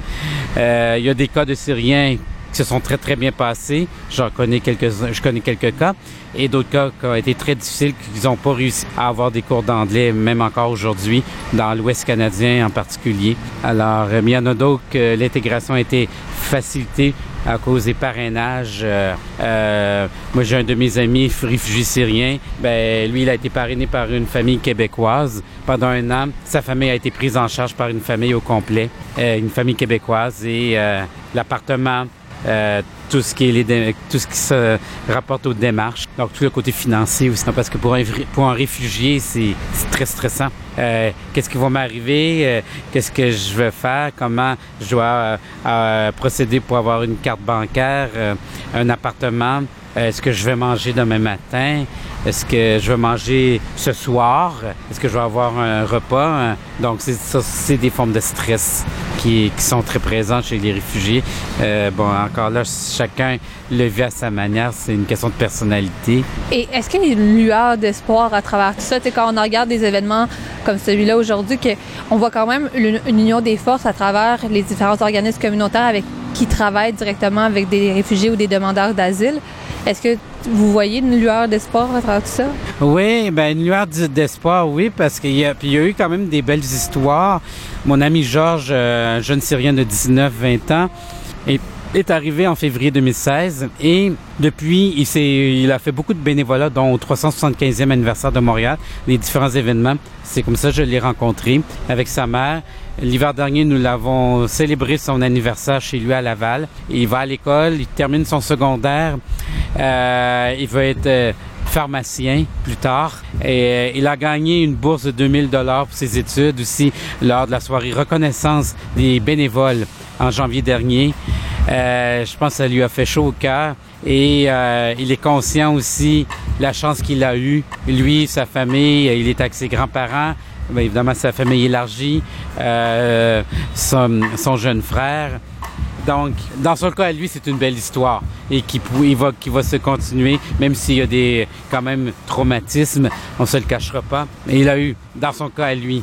Alors, lui, il a eu de la chance. Mais c'est pas comme ça pour tous, hein non plus nécessairement. Que ce soit ici ou en France ou ailleurs, euh, il y aura, je pense que les réfugiés vont, euh, ils peuvent espérer de rencontrer du bon monde partout. Des fois, euh, moi, ce que je peux leur conseiller, d'aller cogner d'aller voir les organismes communautaires. Souvent, dans ces organismes, ils peuvent rencontrer du très bon monde, qui peuvent les aider, qui ont des valeurs.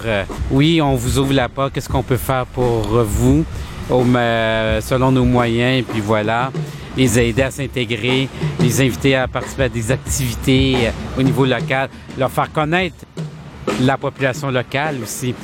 Euh, même en France, il y a eu des belles histoires aussi quand même chez certains réfugiés. Quand même, tout n'est pas mauvais. Donc c'est ça euh, que j'oserais dire. Puis même moi, mon frère aîné est un ancien boat people du Cambodge. à 10 ans, il était non accompagné. Il est arrivé chez nous à 12-13 ans, il était non accompagné, puis il a fait de la survie pour s'enfuir en Thaïlande à l'époque des Boat People, le Pol Pot, qui a été un génocide de 2 millions de, de, population. Quoi. Donc, c'est, aussi une autre belle histoire parce que maintenant, il vit comme n'importe qui. Donc, c'est, quand même des enjeux qui sont proches du cœur. Hein? Oui, oui, oui. Ouais. Il faut avoir le cœur. Mais c'est pas tout le monde qui est rendu au même point. C'est pas tout le monde qui est touché non plus. Euh, c'est ça. Alors, euh, c'est pas tout le monde qui est sensibilisé non plus à ces causes. Bien, merci quand même d'être sensibilisé puis de mettre du temps là-dedans, hein, beaucoup de temps quand même. Mais c'est avec plaisir. Hein. Can you see strength in my eyes? I used to sleep through the night. Then hurricane, there were no lights, no sirens, just guns. It was violent and we had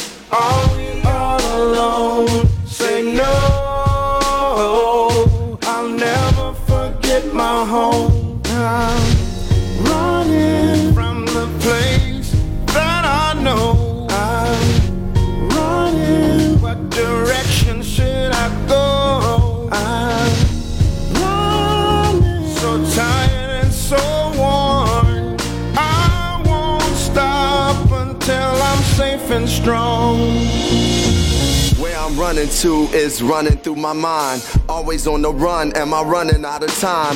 Darkness in my way, I pray that the sun will shine. Started from the bottom, and that was underlined by the place that I'm from. Sometimes it's undivine. I hear them songs of freedom, and they running through my mind. Close my eyes, imagine a place next to me where I no longer can be labeled a refugee. Destiny, oh, somewhere down these dark roads. Yeah, we the lost tribe, but we found our souls. Cold rain, old pain, I left along the way. I fight through the night just to find a stronger day. Running from the place that I know. I'm running. What direction should I go? I'm running. So tired and so worn.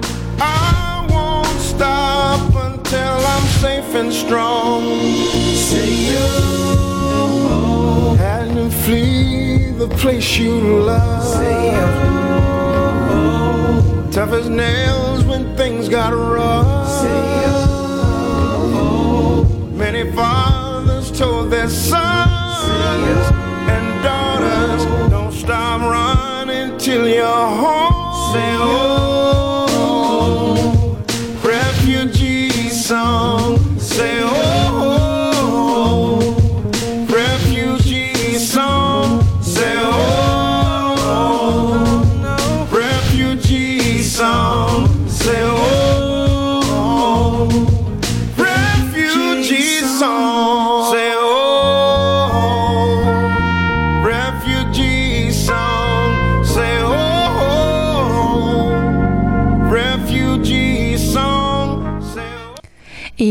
D'entendre une chanson qui s'appelle Refugee Song, comme euh, a été euh, abondamment euh, nommé. Et ça vient en fait d'un projet, euh, un projet qui visait à faire une chanson euh, pour récolter des fonds, entre autres, pour euh, la, la crise des réfugiés, plus particulièrement la crise des réfugiés des migrants en Europe et aussi la crise des réfugiés syriens, qui a quand même fait beaucoup les nouvelles dans les dernières années et qui a fait un peu remettre à euh, au goût du jour euh, le problème, en fait, la, la cause des enjeux des réfugiés, même si en tant que tel, il y en a dans à travers le monde, tout sur tous les continents. Euh, de notre côté, en Amérique, on peut penser à plusieurs euh, cas de réfugiés, entre autres en provenant de pays d'Amérique latine, juste pour donner un petit exemple. Euh, et donc cette chanson s'appelle euh, Refugee Song, comme je disais, elle a été en fait créée et produite par Kayan Harold, Andrea Pizzi- Pizzicotti et euh, par euh, par euh, et par euh, je m'excuse Gregory Porter Euh, et donc la, la chanson allait pour donner des fonds euh, à des organismes comme Refugees International, Human Rights First ou, encore International Rescue Committee. Donc ça donnait un peu la- de- des fonds à travers tout ça. Il y en a plusieurs autres chansons qui ont été lancées à travers le monde. Euh, Celle-là, c'est en fait euh, un projet qui était parti en fait euh, en Europe. Donc euh, on attend aussi de voir des projets peut-être du côté du Québec, du Canada. Moi, j'en ai pas encore trouvé. Euh, mais quand on parle en fait de cette euh, de l'art, euh, là, c'est dans ce cas-ci, c'est de la, de musique, mais ça peut être aussi de l'art plastique. Il y a plusieurs choses qui sont faites du côté euh, du milieu artistique. Je pense notamment à un artiste qui a fait des portraits des leaders internationaux mis en, en condition comme s'ils étaient des réfugiés. C'était là pour pour pouvoir alimenter les consciences, pour que les, les, les leaders internationaux puissent s'imaginer eux-mêmes dans la dans la peau d'un réfugié. Donc ça, c'est un des projets qui a été fait. Mais ici même à Montréal, il y a un projet euh, qui est parti en fait euh, d'un organisme, l'association multiethnique pour euh, les personnes en situation de handicap, euh, qui a un nom très très long, mais qui va être présenté justement par euh, une des intervenantes. Et en fait, c'est un projet euh, plus spécifiquement euh, qui porte pour tout l'ensemble des personnes en situation de handicap, mais je me suis entretenue spécifiquement avec la prof d'un d'ateliers d'art euh, qui s'intéresse particulièrement aux personnes avec des problèmes de déficience intellectuelle, qui m'a parlé de son projet, mais qui m'a aussi donné la chance de pouvoir rencontrer certains de ses élèves qui m'ont dit euh, à quel point finalement l'art les avait aidés, à, entre autres, euh, à pouvoir euh, avoir, avoir du plaisir ici même au Canada en tant que personne réfugiée avec une situation de handicap. Et donc, je vous laisse entendre les, euh, les propos de Anna Maria. Bonjour, je m'appelle Ana Maria Barletta, je suis intervenante sociale et animatrice aux ateliers d'expression artistique à la MEF. Et c'est un travail que j'ai fait depuis déjà 21 ans. Et je suis originaire de l'Argentine, de Buenos Aires, et euh, je suis psychologue de formation. Et ici, j'ai étudié en art-thérapie et en art visuel. Et euh, j'ai commencé à l'association multiethnique en tant que bénévole. À ce moment-là, et c'était un cours de français adapté pour des adultes ayant et vivant en situation de déficience intellectuelle issus de l'immigration. J'ai proposé à euh, Madame Soave, qui était la fondatrice et la directrice de l'association multiethnique à l'époque, de euh, commencer avec une nouvelle aventure qui c'était l'atelier d'expression artistique. Une idée qu'elle a trouvée euh, super et on est parti. Et on est toujours là. Mais justement, vous êtes toujours là, ça fait quelques années. Pouvez-vous juste me dire un peu en quoi ça consiste? Puis après ça, je peux peut-être vous poser des questions sur qu'est-ce que vous avez vu à travers les années sur l'impact pour les personnes qui, qui ont participé, entre autres. Et ça consiste, euh, j'ai deux groupes d'à peu près euh, 15 personnes à la fois et qui viennent sur une base hebdomadaire deux fois par semaine et euh, on anime des activités d'expression artistique. On a trois blocs qui coïncident avec trois saisons et un objectif final pour chaque bloc, c'est-à-dire euh, les blocs automne. Et ce qu'on fait, on produit euh, des objets d'artisanat. Pour, euh, on organise un salon des artisans au mois de décembre et c'est les mêmes participants qui produisent le, les objets, qui animent les, kiosques, qui les vendent et qui décident quoi faire avec le, les profits. Et cette année, ils ont décidé d'aller au buffet chinois. Alors c'était vraiment une belle occasion de socialiser. C'était vraiment très joyeux. Et ensuite, pendant le, toute la session hiver, et on travaille beaucoup, beaucoup au niveau de, des arts visuels, techniques mixtes, euh, dessin, peinture, acrylique, beaucoup. Et l'objectif final, c'est de faire une grande exposition au Centre Saint-Pierre au mois de mai. Et on expose pendant tous les mois. Et l'année passée, l'exposition s'appelait Les Inspirés, évidemment, parce que euh, ils sont comme, ils ont trouvé des sujets intéressants pour eux qui les inspiraient. Ils ont produit de belles pièces. On a exposé 40 tableaux. Et euh, ensuite, on commence tout de suite le, les blocs euh, printemps. Et l'objectif, c'est de, faire, c'est même les, étudiants qui organisent une fête pour la fin de la session. Et on présente à toutes le, les présentes, c'est les familles, les intervenantes qui sont invitées.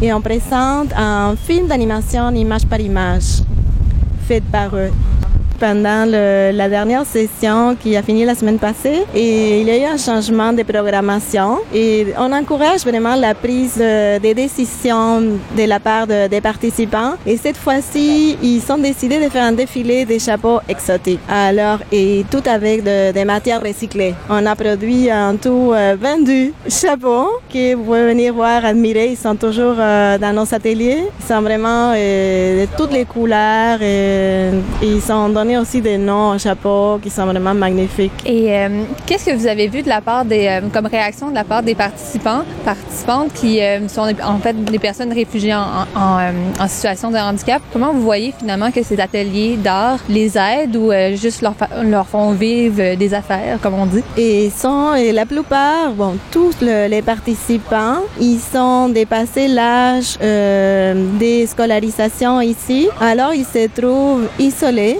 Il y a des fois des étudiants, des personnes qui n'ont eu aucune expérience artistique, mais juste le fait de participer aux ateliers, de socialiser, de euh, découvrir, parce que des fois, ils découvrent eux et la famille aussi des, talents, des potentiels qui des fois ont été cachés. Alors il y a des, personnes qui n'ont jamais euh, utilisé un pinceau dans leur vie et ils arrivent et on découvre vraiment qu'ils sont un énorme talents artistiques à partager. Alors c'est ça, c'est la fierté, c'est un sentiment, sentiment de, de compétence, et évidemment, et ça aide et au niveau de l'estime de soi et de sentir que eux aussi, ils peuvent contribuer à la société. Et là, euh, c'est quoi l'activité que vous faites aujourd'hui au Square Cabot? Aujourd'hui, on a préparé une activité et il s'agit d'un casse-tête. C'est un collage casse-tête et euh, on peut dire la question qu'on a élaborée pour déclencher un peu euh, l'activité artistique, c'est qu'est-ce que te rend unique? Parce qu'on pense qu'au-delà des différences, soit euh, ethniques ou religieux ou euh, de différentes capacités, on a tous quelque chose, on est tous et toutes uniques et euh, on a quelque chose à partager avec la communauté. Est-ce qu'il y a des personnes qui participent à vos ateliers qui vont être là aujourd'hui? Oui, cette activité va être animée par eux. Il y, a, il y en a quatre personnes qui vont animer l'activité de différents pays, eux aussi euh, réfugiés. Est-ce qu'on va pouvoir aller à, à leur rencontre euh, ensemble, peut-être? Bien sûr, ça va nous faire un grand plaisir. Euh, moi, je m'appelle Dat. J'aime, travailler ici avec Anna Maria. Le cours le sur sur ça, AMEF. On a fait euh, la peinture, euh, on a fait que ça à Ghana, euh, plein d'affaires. Et Puis j'aime ça, c'est, c'est fun. Qu'est-ce que tu aimes le plus euh, faire euh, dans ces ateliers-là? Mais plein d'affaires, euh, coller des affaires euh, comme boîte des bonhommes ou euh, euh, soit euh, plein, plein de trucs d'affaires, des, des choses, j'aime ça. Comment est-ce que tu as commencé? Comment tu as entendu parler euh, des ateliers de Anna Maria? Mais je connais depuis euh, octobre 2010. Donc, ça fait longtemps quand même que tu fais ça. Donc, tu es rendu un artiste. Ouais. Allô, est-ce que tu peux te présenter un petit peu? Ah oui. Je m'appelle Mariam. Je viens Syrie. Ça fait 12 ans. Ça fait 12 ans, 3 ans. Tout ça. Oui. Est-ce que tu aimes ça ici à Montréal? Oui, aimer Montréal, oui. Oui, aimer beaucoup Montréal.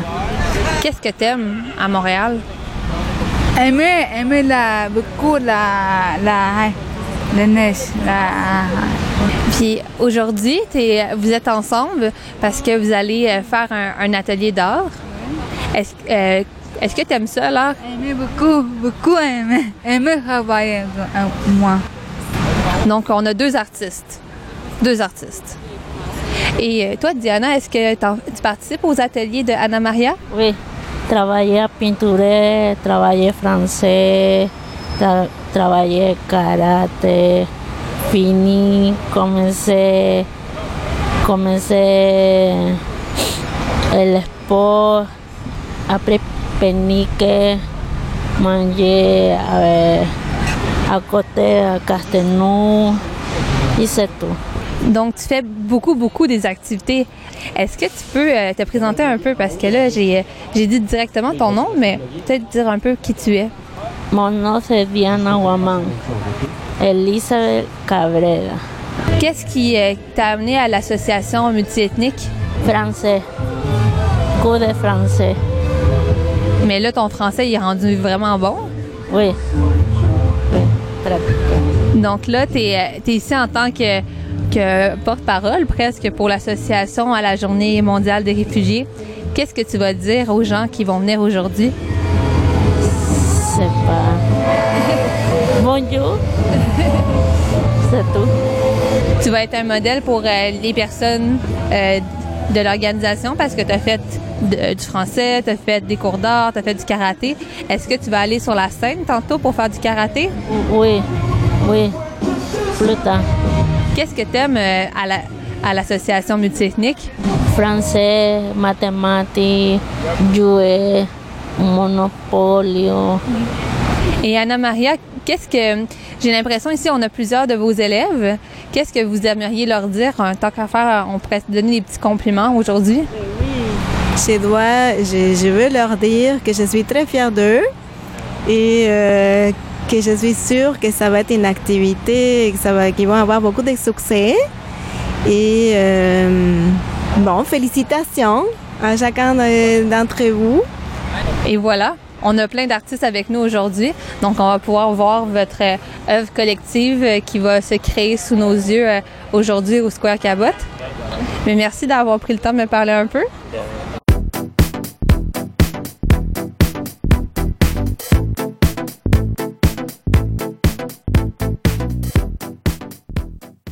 Les amateurs de bière doivent déjà le savoir, c'est la semaine canadienne de l'environnement. Mais en fait, c'est pas une blague, on va vraiment parler de ce fond. Ah, ça va très bien. Salut, ici Marie-Jeanne Dubreuil. Tous les mercredis midi, synchronisez CKVL pour ne pas manquer Papier glacé.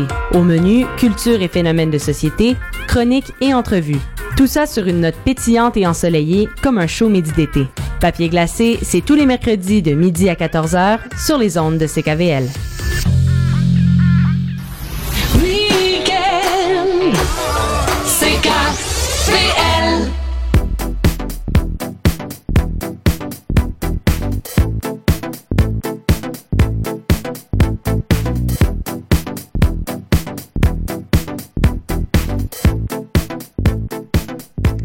Donc, on a entendu le témoignage quand même de plusieurs des, euh, des participants des ateliers. Euh, c'est toujours intéressant de, de pouvoir rencontrer des personnes comme ça hein, qui, euh, qui persévèrent et qui font plein d'activités en fait et euh, qui sont loin d'être des personnes justement qui sont handicapées. Euh, et, euh, et donc, on poursuit, on va poursuivre dans d'autres initiatives, d'initiatives artistiques. Et dans ce cas-ci, une initiative artistique est portée non pas par des personnes réfugiées ou par des mais par des jeunes, des jeunes euh, qui euh, en fait sont des participants à la commission scolaire de, de, de Montréal et il va y avoir deux projets de laquelle on va parler. On va parler entre autres de la bibliothèque vivante qui est en fait un projet porté par euh, un cours d'histoire de la commission scolaire de Montréal qui est allé à la rencontre de plusieurs des populations immigrantes de Montréal et on parlait en- ensuite d'un projet de mural qui nous amène euh, à faire un lien entre Montréal et l'Irak. Donc, euh, ça, ça va nous mener en fait en plusieurs, plusieurs choses, euh, plusieurs possibilités. Mais on commence tout de suite en musique avec une chanson qui avait été lancée euh, pour euh, le pour euh, la Journée mondiale des réfugiés il y a de ça deux ans. Et donc, on écoute ça tout de suite.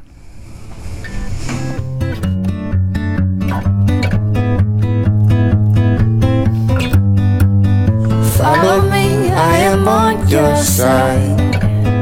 But we don't have much time. Mama said there's a war outside. Only the strong survive. We might be in this bed for the last time. All I really want is some peace of mind. Seems like the blind still leading the blind. Rumors of war on the borderline. When we ask a question, no one knows. Tell me what the hell are we fighting for? Best friends turned foe, test of time. Lovers turn to strangers overnight. Whoa, whoa, whoa. Lovers turn to strangers overnight. Follow me, I am on your side. But we don't have much time. Mama said there's a war outside. Only the strong survive. Sipping on this drink for the last time. All I really wanted is a peace of mind. What's gonna be is gonna be. But at least I got you and you got me. Whoa, whoa, whoa. But at least I got you and you got me. Follow me, I am on your side. But we don't have much time. Mama said there's a war outside. Only the strong survive. Tell me that it's part of the plan. Why am I sinking like quicksand? You tell me that it's part of the jam. Why is no one dancing with the band? Follow me, I am on your side. but we don't have much time. Mama said there's a war outside. Only the strong survive. Follow me, I am on your side. I'm on your side. But we don't have much Oh, time. we don't have much Mama time. said there's a war outside. Only the strong survive. Bonjour, je m'appelle Annie Girard. Je suis enseignante à l'École internationale de Montréal depuis, depuis longtemps. J'enseigne l'histoire, euh, l'histoire du Québec et du Canada. Euh, L'École internationale de Montréal, c'est une école publique de la Commission scolaire de Montréal avec des élèves qui viennent de partout dans le monde. Et euh, il y a trois ans, on a, on étant moi-même, on a décidé qu'on allait travailler sur les communautés culturelles. Et la première chose que je leur ai dit, c'est que vous n'êtes pas obligé de prendre votre communauté. Et là, c'était de les voir. Ah ouais. Donc j'ai dit, vous pouvez choisir celle que vous voulez. Et je pense que mon projet a fonctionné parce que je leur ai demandé d'aller à la rencontre de quelqu'un de la communauté qui avait choisi. Fait que là, ils m'ont dit, ben, on va les trouver où? Ben, je sais pas, mais il faut en Donc, j'ai des filles qui sont allées au restaurant mexicain. Dans, là, il me dit, on était dans la cuisine. Là, j'ai comme, qu'est-ce que vous faisiez là? Ben, vous nous avez dit qu'il fallait rencontrer. Le monsieur, il, il pouvait pas lâcher ses. J'ai dit, j'étais allée dans la cuisine. Fait que, et je pense que c'est ce, ce- ce- cet élément-là qui a fait que les élèves ont embarqué. J'ai des filles qui sont allées sur, dans la petite Italie et, euh, euh, ils sont restés trois heures avec le monsieur. Elle dit, il était tellement intéressant, madame. Fait qu'avec ça, c'est comme c'est ça qui les embarque. Normalement, on faisait une exposition à l'école, dans l'auditorium. Chaque j'ai quatre groupes, donc chaque groupe avait comme une journée. Et on avait demandé à Réginal de venir nous aider. Puis c'est lui qui nous a dit pourquoi on fait pas une une exposition? Euh, ben parce que je sais pas comment on fait ça. Puis finalement avec on a choisi des équipes parce que et on a- on est parti. J'avoue qu'on savait pas du tout ce qu'on faisait au début. On était il y avait neuf équipes. On a choisi euh, c'était plus ceux qui voulaient s'impliquer parce que on a même si on avait fait du travail, ben faire une on est allé au au centre d'histoire de Montréal pour nous montrer que les genres de panneaux qu'on avait, comment on fait une exposition, quel genre d'exposition. Les élèves aimaient vraiment ça parce que, tu sais, ça sortait de l'école aussi. Après, on a rencontré des gens qui sont venus nous, expliquer qu'il fallait écrire. Puis là, au début, on les avait demandé un texte de 2000 mots. Fait que, puis il a fallu couper à 800. Euh, Il fallait trouver des photos. Des fois, les gens ils voulaient pas se Les gens avec qui ils ont fait leur entrevue voulaient pas tout le temps. Donc, euh, puis là, au début, ils me faisaient rire. Ils voulaient avoir chaque drapeau du, pays. Fait que là, je les regarde, je dis, mais ils ont toutes les mêmes couleurs, les drapeaux. À un j'ai dit, ça marchera plus. Tu sais, la France. Fait que là, on dit ce qu'on fait. Ben, j'ai dit, on va y aller au hasard. Puis les élèves ont travaillé vraiment fort. Chaque communauté avait comme une équipe. Et quand on l'a eu, on l'a reçu à l'école, là, ils étaient vraiment fiers. Ben moi aussi, là, mais parce que quand on l'a placé dans l'école, là, wow! Fait que c'est ça. Donc là, le résultat que ça donne aujourd'hui, c'est qu'on voit deux, euh, deux bannières par communauté culturelle, dont une qui explique beaucoup plus dont le texte que vous parliez. Et, euh, et là, cette exposition-là, on l'appelle la bibliothèque vivante, puis elle, elle bouge un peu euh, au besoin. Comment vous voyez ça, vous, que ce projet-là, qui était parti de juste une idée que vous avez faite dans votre classe, est rendu un peu, euh, c'est pérennisé, ça se promène un peu? Ben, j'avoue que je suis fière parce que les élèves ont travaillé fort. Mon seul, pas regret, mais c'est que je suis enseignante d'histoire. Je suis pas en relation publique. Donc, elle se promène pas autant qu'on aurait aimé parce que quand elle se promène, c'est grâce aux profs, euh, aux deux conseillères pédagogiques de la commission scolaire. C'est elle qui, parce que j'avoue que c'est mon seul regret. J'aurais aimé ça qu'elle circule plus, mais je manque un peu de temps à travers mon enseignement. Mes élèves, j'ai comme un, un- un- il manque deux trois heures par jour là. Fait que c'est mon, mon seul regret, c'est ça. C'est qu'elle s'est pas promenée autant qu'on aurait pu. Puis quel, euh, euh, quel constat vous feriez par rapport à justement l'expérience que vos élèves ont vécue à travers tout ça? Qu'est-ce qu'ils vous ont partagé sur cette expérience-là? Ben, je- ce qu'ils ont aimé le plus de cette expérience-là, honnêtement, c'est deux choses. Qui n'étaient pas obligés de parler de leur communauté, c'est-à-dire les Asiatiques, les, mes jeunes petites filles chinoises. On n'est pas obligé de faire sur la Chine. Je dis non. Ça, c'était pour eux, c'était comme un- pourquoi? Ben parce que t'es pas obligé. Et le fait qu'il aille à la rencontre, que l'histoire est devenue vivante, ça c'est les. Je pense que la, rencontre avec quelqu'un de la communauté, ça a été vraiment marquant. Mais en- encore une fois, il y a eu plein d'aventures. J'ai des élèves avec qui j'ai été obligée de jouer au téléphone parce que ils ont dit, moi mais qu'est-ce qu'on fait Ben je t'appelle. Puis là, il était trop gêné pour parler. Fait que je dis, ben, on va jouer au téléphone. Fait que là, fait, ah, ben là, il vient de raccrocher. Ça t'a pris trois semaines avant de répondre. Fait que il, y a- il fallait que je les aide à, à trouver un endroit. Il y en a qui sont débrouillés toutes seules, mais il y en a d'autres. Ben, même, il y en a qui ont fait des entrevues avec des profs de l'école. On a un monsieur qui vient d'Italie, une femme de l'Espagne. Fait qu'ils sont allés aussi. C'était ça qui était intéressant. Fait que c'est ça. Et comment vous trouvez que ça s'inscrit euh, comme activité à travers la Journée mondiale des réfugiés? C'est une bonne question. Hein? C'est que ça, je pense que ça montre un volet d'une communauté, en tout cas, je pense, positive. Ça donne aux nouveaux arrivants peut-être un exemple de ce qui peut être, qu'est-ce qu'ils peuvent avoir comme vie à Montréal? Parce que c'est ce que mes élèves me disent toujours. À Montréal, madame, on peut avoir les cheveux bleus, blancs, rouges, c'est pas grave. Ils acceptent tout. Puis il y a de la place pour tout le monde. Fait que c'est peut-être ça un peu. C'est une bonne réponse. Bleu, blanc, rouge, la question, ça serait est-ce que c'était un drapeau ou est-ce que c'était le Canadien de Montréal? Mais merci d'avoir pris le temps. Puis dans le fond, euh, je pense que ça s'inscrit aussi dans, dans l'idée que c'est un, projet de jeunesse, tout ça. Puis que finalement, les personnes qui viennent ici comme réfugiés appartiennent à une communauté culturelle. Puis comme vous le dites, ça fait partie de votre histoire c'est intéressant que vous l'aviez fait dans le cadre d'un cours d'histoire sur le Québec puis le Canada, de pas juste traiter de la même histoire et tout ça. Comment justement, euh, en tant que prof d'histoire, là, je pense à ça, c'est peut-être par curiosité, comment, euh, comment on intègre ce volet-là de représentation de la, diversité puis de leur histoire? C'est que à- la- les programmes ont changé cette année, mais depuis 10 ans, on enseignait en histoire secondaire 4 par thème. Il y avait population, culture, pouvoir, économie.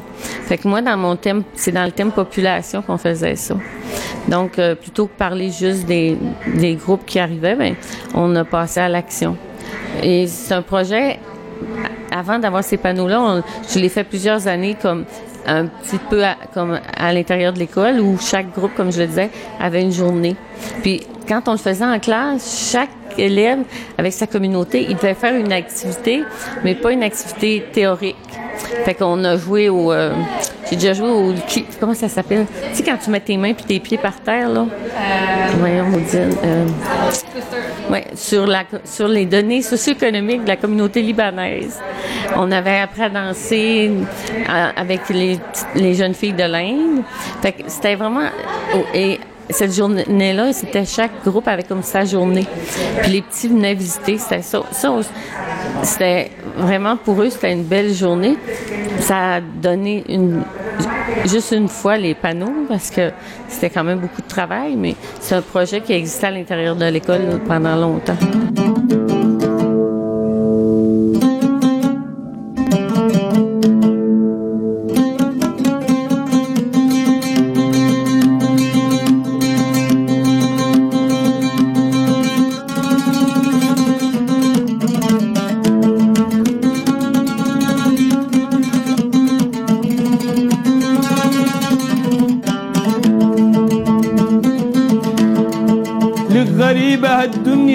غريبة غريبة غريبة غريبة غريبة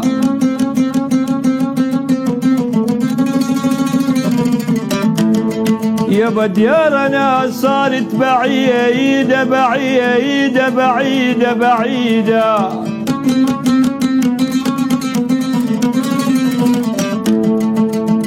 لك هجرتين.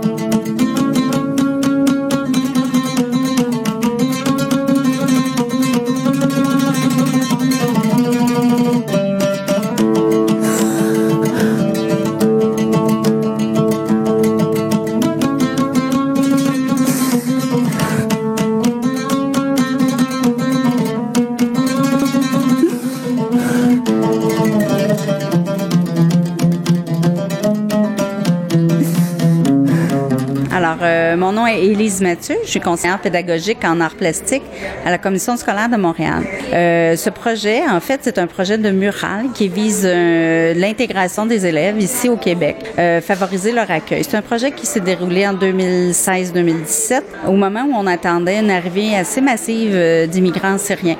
Donc, euh, j'ai trouvé une école qui était prête à les accueillir. Donc, euh, on se préparait à l'arrivée de ces élèves-là. Et j'ai euh, discuté avec la direction pour voir et les enseignants pour voir si on pouvait faire un projet en art. Donc, la création d'une murale qui serait un peu comme une carte de visite que ces élèves-là pourraient faire à leur arrivée ici. Parallèlement à ça, j'ai trouvé aussi un camp de réfugiés en Irak, au Kurdistan irakien, qui accueillait des réfugiés syriens. Donc, c'est des gens qui sont réfugiés, mais en déplacement dans leur territoire. Et j'ai trouvé un artiste qui était prêt à travailler là-bas, une murale en simultané. Donc, on a travaillé autant là-bas que ici. Donc, la première étape, c'était de mettre les deux artistes en contact. Donc, euh, l'artiste irakien il parlait pas vraiment beaucoup anglais, nous non plus de notre côté. Donc, par vidéo Skype, on a beaucoup gesticulé. On a fini par se comprendre sur un peu le thème qu'on voulait développer avec les élèves. C'est sûr qu'on a regardé tout le parcours migratoire. Donc, il y a toujours euh, le moment où on décide qu'on va partir, il y a le voyage, l'arrivée euh, ensuite dans la terre d'accueil. On se disait, ben l'arrivée dans une terre d'accueil, c'est autant aussi en déplacement dans un territoire que quand tu quittes ton pays pour un autre pays. Fait qu'on a décidé de cibler nos questions autour de ce thème-là, qui est devenu qu'est-ce qu'un chez soi quand on est en mobilité. Donc, on a fait euh, plusieurs activités. C'est sûr que les élèves qui étaient ici, euh, ça faisait peut-être deux ou trois mois, donc ça faisait pas longtemps, parlaient pas beaucoup le français. Donc, ce que j'ai décidé de faire avec les enseignants, c'est de les sortir de leur classe d'accueil, de prendre des élèves qui venaient aussi de pays du Moyen-Orient, limitrophes ou même de la, de la Syrie aussi, et euh, qui parlaient bien français.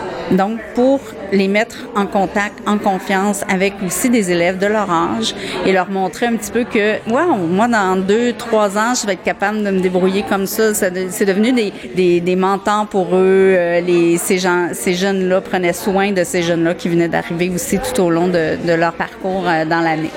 Euh, donc finalement, si je comprends bien, c'est que le projet portait principalement avec des élèves justement qui sont des classes d'accueil, c'est-à-dire des classes dans lesquelles on peaufine leur connaissance du français pour pouvoir après ça intégrer les classes régulières.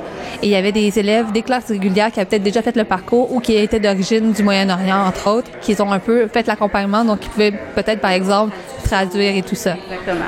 Donc euh, oui, puis moi je crois beaucoup aux activités de décloisonnement. J'aime pas beaucoup qu'on confine les élèves qui arrivent d'autres pays directement dans une classe d'accueil. C'est un peu un passage obligé, mais on peut décloisonner puis faire des activités pour les amener à être en contact avec la population de l'école au complet. Et C'est ce que je trouve de plus positif là-dedans. J'étais très gênée là, d'être euh, exposés dans le corridor en train de travailler. Ça les intimidait beaucoup, mais ils sont devenus très rapidement très fiers de ce qu'ils étaient en train de créer et puis les plus grands protecteurs de cette murale-là. Ils font attention, sont super fiers, ils les montrent à d'autres.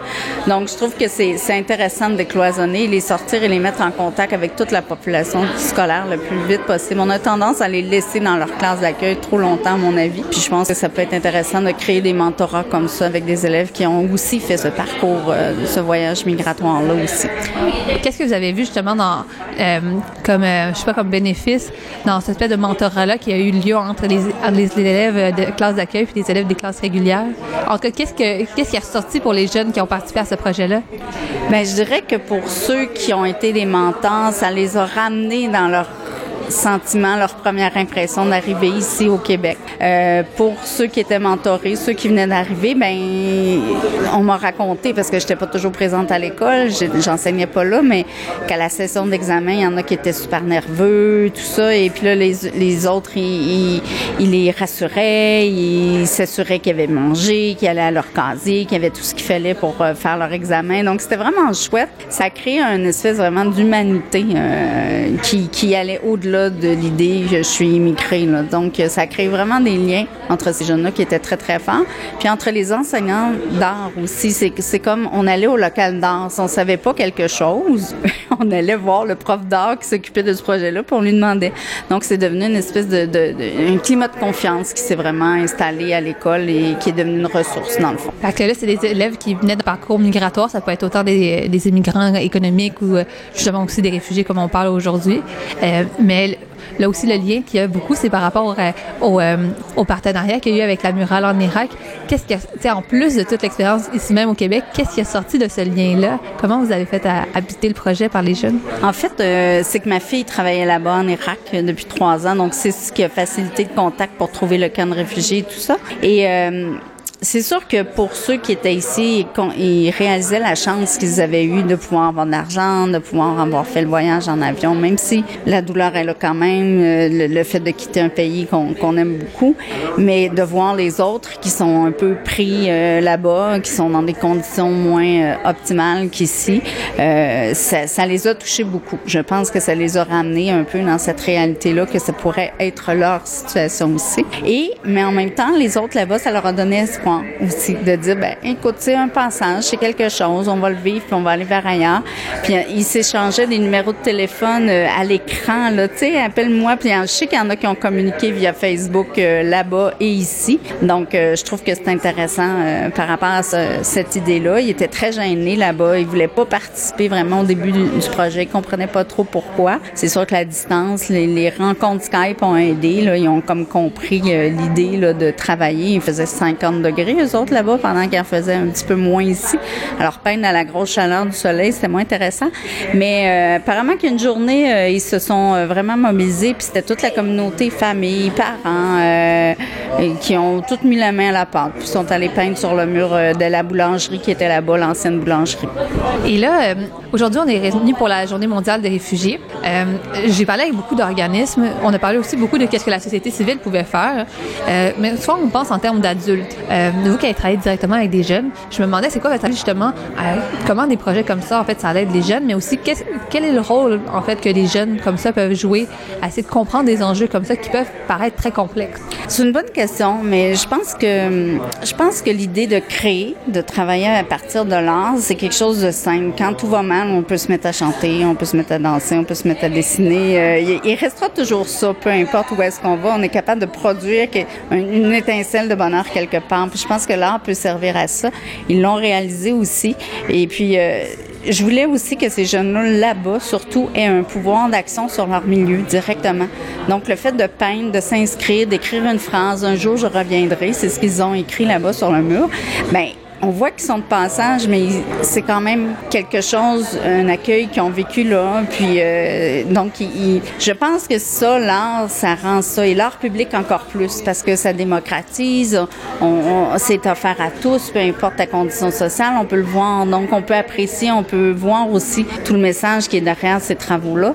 Donc, je pense que c'est de dire, ben, j'ai un pouvoir sur mon milieu et je, l'exerce. Donc, même si je suis jeune puis que j'ai pas euh, de travail, de salaire, y a quelque chose qui peut s'installer avec pas grand-chose. Tout à fait. Mais merci beaucoup d'avoir pris le temps de me parler aujourd'hui. Ben, ça me fait plaisir. Merci. Et donc, comme on voit, l'art peut quand même servir de- pour créer des ponts. Euh, oui, ça, on le fait souvent euh, à travers plusieurs pratiques, plusieurs enjeux, mais cette fois-ci, ça a été du côté euh, des enfants, du côté de la, Commission scolaire de Montréal, qui fait vraiment des super de beaux projets. Moi, si j'avais été, euh, en fait, si j'avais encore la chance d'aller au secondaire, euh, ben, je trouve que ça serait vraiment le fun de pouvoir faire des projets tels que ceux- ceux-là. Euh, la chanson que vous avez entendue avant l'entrevue sur la murale, c'est une chanson qui a été composée et, et faite, en fait, euh, interprétée par des réfugiés syriens euh, lorsqu'ils étaient dans des dans des camps. Et euh, on entend en fait euh, dans une autre langue en fait sûrement en arabe je dois avouer que j'ai la difficulté moi-même pour les distinguer. Mais si on le traduisait en fait en français on dirait oh cette vie qui qui est si étrange notre maison qui est devenue si loin. Vraiment vraiment loin donc, ça dit un peu ça euh, dans sa parole. Et euh, donc, on est rendu à la fin, à la fin euh, de, à la toute fin de ce spécial sur la Journée mondiale des réfugiés. Il y a tellement de choses, tellement d'entrevues qu'on aurait pu vous diffuser, mais le temps nous manque. Hein, on a seulement deux heures d'émission. C'est un peu, c'est le, c'est le fardeau qu'on a de pouvoir vous vous de pouvoir choisir pour pouvoir vous diffuser le meilleur de, de l'entrevue qu'on a des entrevues qu'on a faites lors de la journée du 20 juin au Square Cabot. Et euh, c'était vraiment une expérience super enrichissante pour ma part. Et donc, je vous invite que dans les années futures, quand ils vont euh, refaire l'ex- l'exercice l'année prochaine, vraiment à aller sur place, euh, soit comme bénévole, mais aussi comme participant, et essayer d'engager la, conversation la discussion avec euh, les personnes que vous allez rencontrer là-bas. Et euh, donc, sur ça, en fait, normalement, dans l'émission, je vous parle des événements à suivre pendant la prochaine semaine. Vu qu'on est en toute fin d'émission de ce spécial, il y a seulement un événement dans lequel je vous parlerai. C'est en fait un symposium va avoir lieu à partir de jeudi prochain sur les nouvelles politiques d'immigration, principalement au Canada, aux États-Unis, en Australie, donc principalement dans les pays occidentaux. Euh, et en fait, c'est porté par le Centre pour euh, l'immigration, euh, pour l'évaluation des politiques d'immigration, euh, qui est en fait euh, situé à l'Université Concordia. Et même si le symposium est euh, principalement réservé euh, aux participants qui sont du milieu académique, il y a une lecture publique qui va avoir lieu jeudi prochain à 15h30 euh, jusqu'à 17h par Catherine d'Auvergne qui a écrit un livre justement sur les nouvelles politiques d'immigration et elle va justement faire une lecture de euh, donc elle va donner un- une conférence sur euh, euh, justement le- les choses qu'elle a parlé dans son livre, mais elle va aussi faire un constat du changement des politiques d'immigration dans les trois dernières années en fonction de justement ce qu'on peut voir dans l'actualité, euh, comme l'élection de Donald Trump, les, les- des politiques d'immigration un peu plus rudes qu'on voit aux États-Unis, notamment dans l'actualité ces derniers temps avec la séparation des enfants et euh, de leurs parents lorsqu'ils traversent la frontière américaine, mais aussi des, des enjeux qu'on peut voir en, en Europe, notamment euh, avec la crise des migrants comme on appelle, et donc euh, c'est l'occasion de pouvoir voir le volet d'une autre façon. Donc je vous invite à, à venir à l'Université Concordia la semaine prochaine. J'y serai moi-même sur place. Et donc, c'est ça qui conclut notre émission du 22 juin 2018 de Recto Verso. C'était Marie Chabot-Johnson au microphone. Euh, j'espère que vous avez apprécié l'ensemble des entrevues qu'on vous a partagées aujourd'hui et j'espère que vous trouverez, comme moi, que ça a été une expérience très enrichissante. On poursuit en musique avec une chanson de Rokia Traoré, euh, la chanson Nesso, qui en fait parle justement du rapport de la maison. Bonne fin de semaine et je vous invite à poursuivre vos découvertes durant tout le week-end. Et nous, on se retrouve vendredi prochain dès 12h, dès midi. Bon week-end! En 2014, encore 5 500 000 personnes ont fui leur maison, forcées de se réfugier dans des villes, des pays, loin de chez eux. Sans aucune idée du moment où ils pourraient retrouver leurs existences habituelles. 5 500 000 personnes ont fui leur maison, forcées de se réfugier.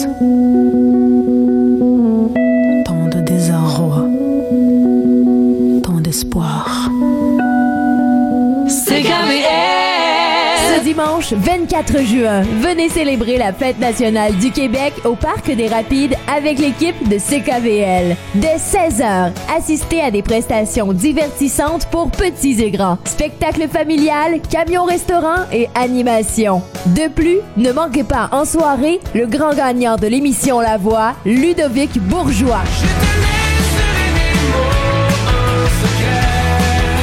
Suivi de la dynamique, Brigitte Boisjoli.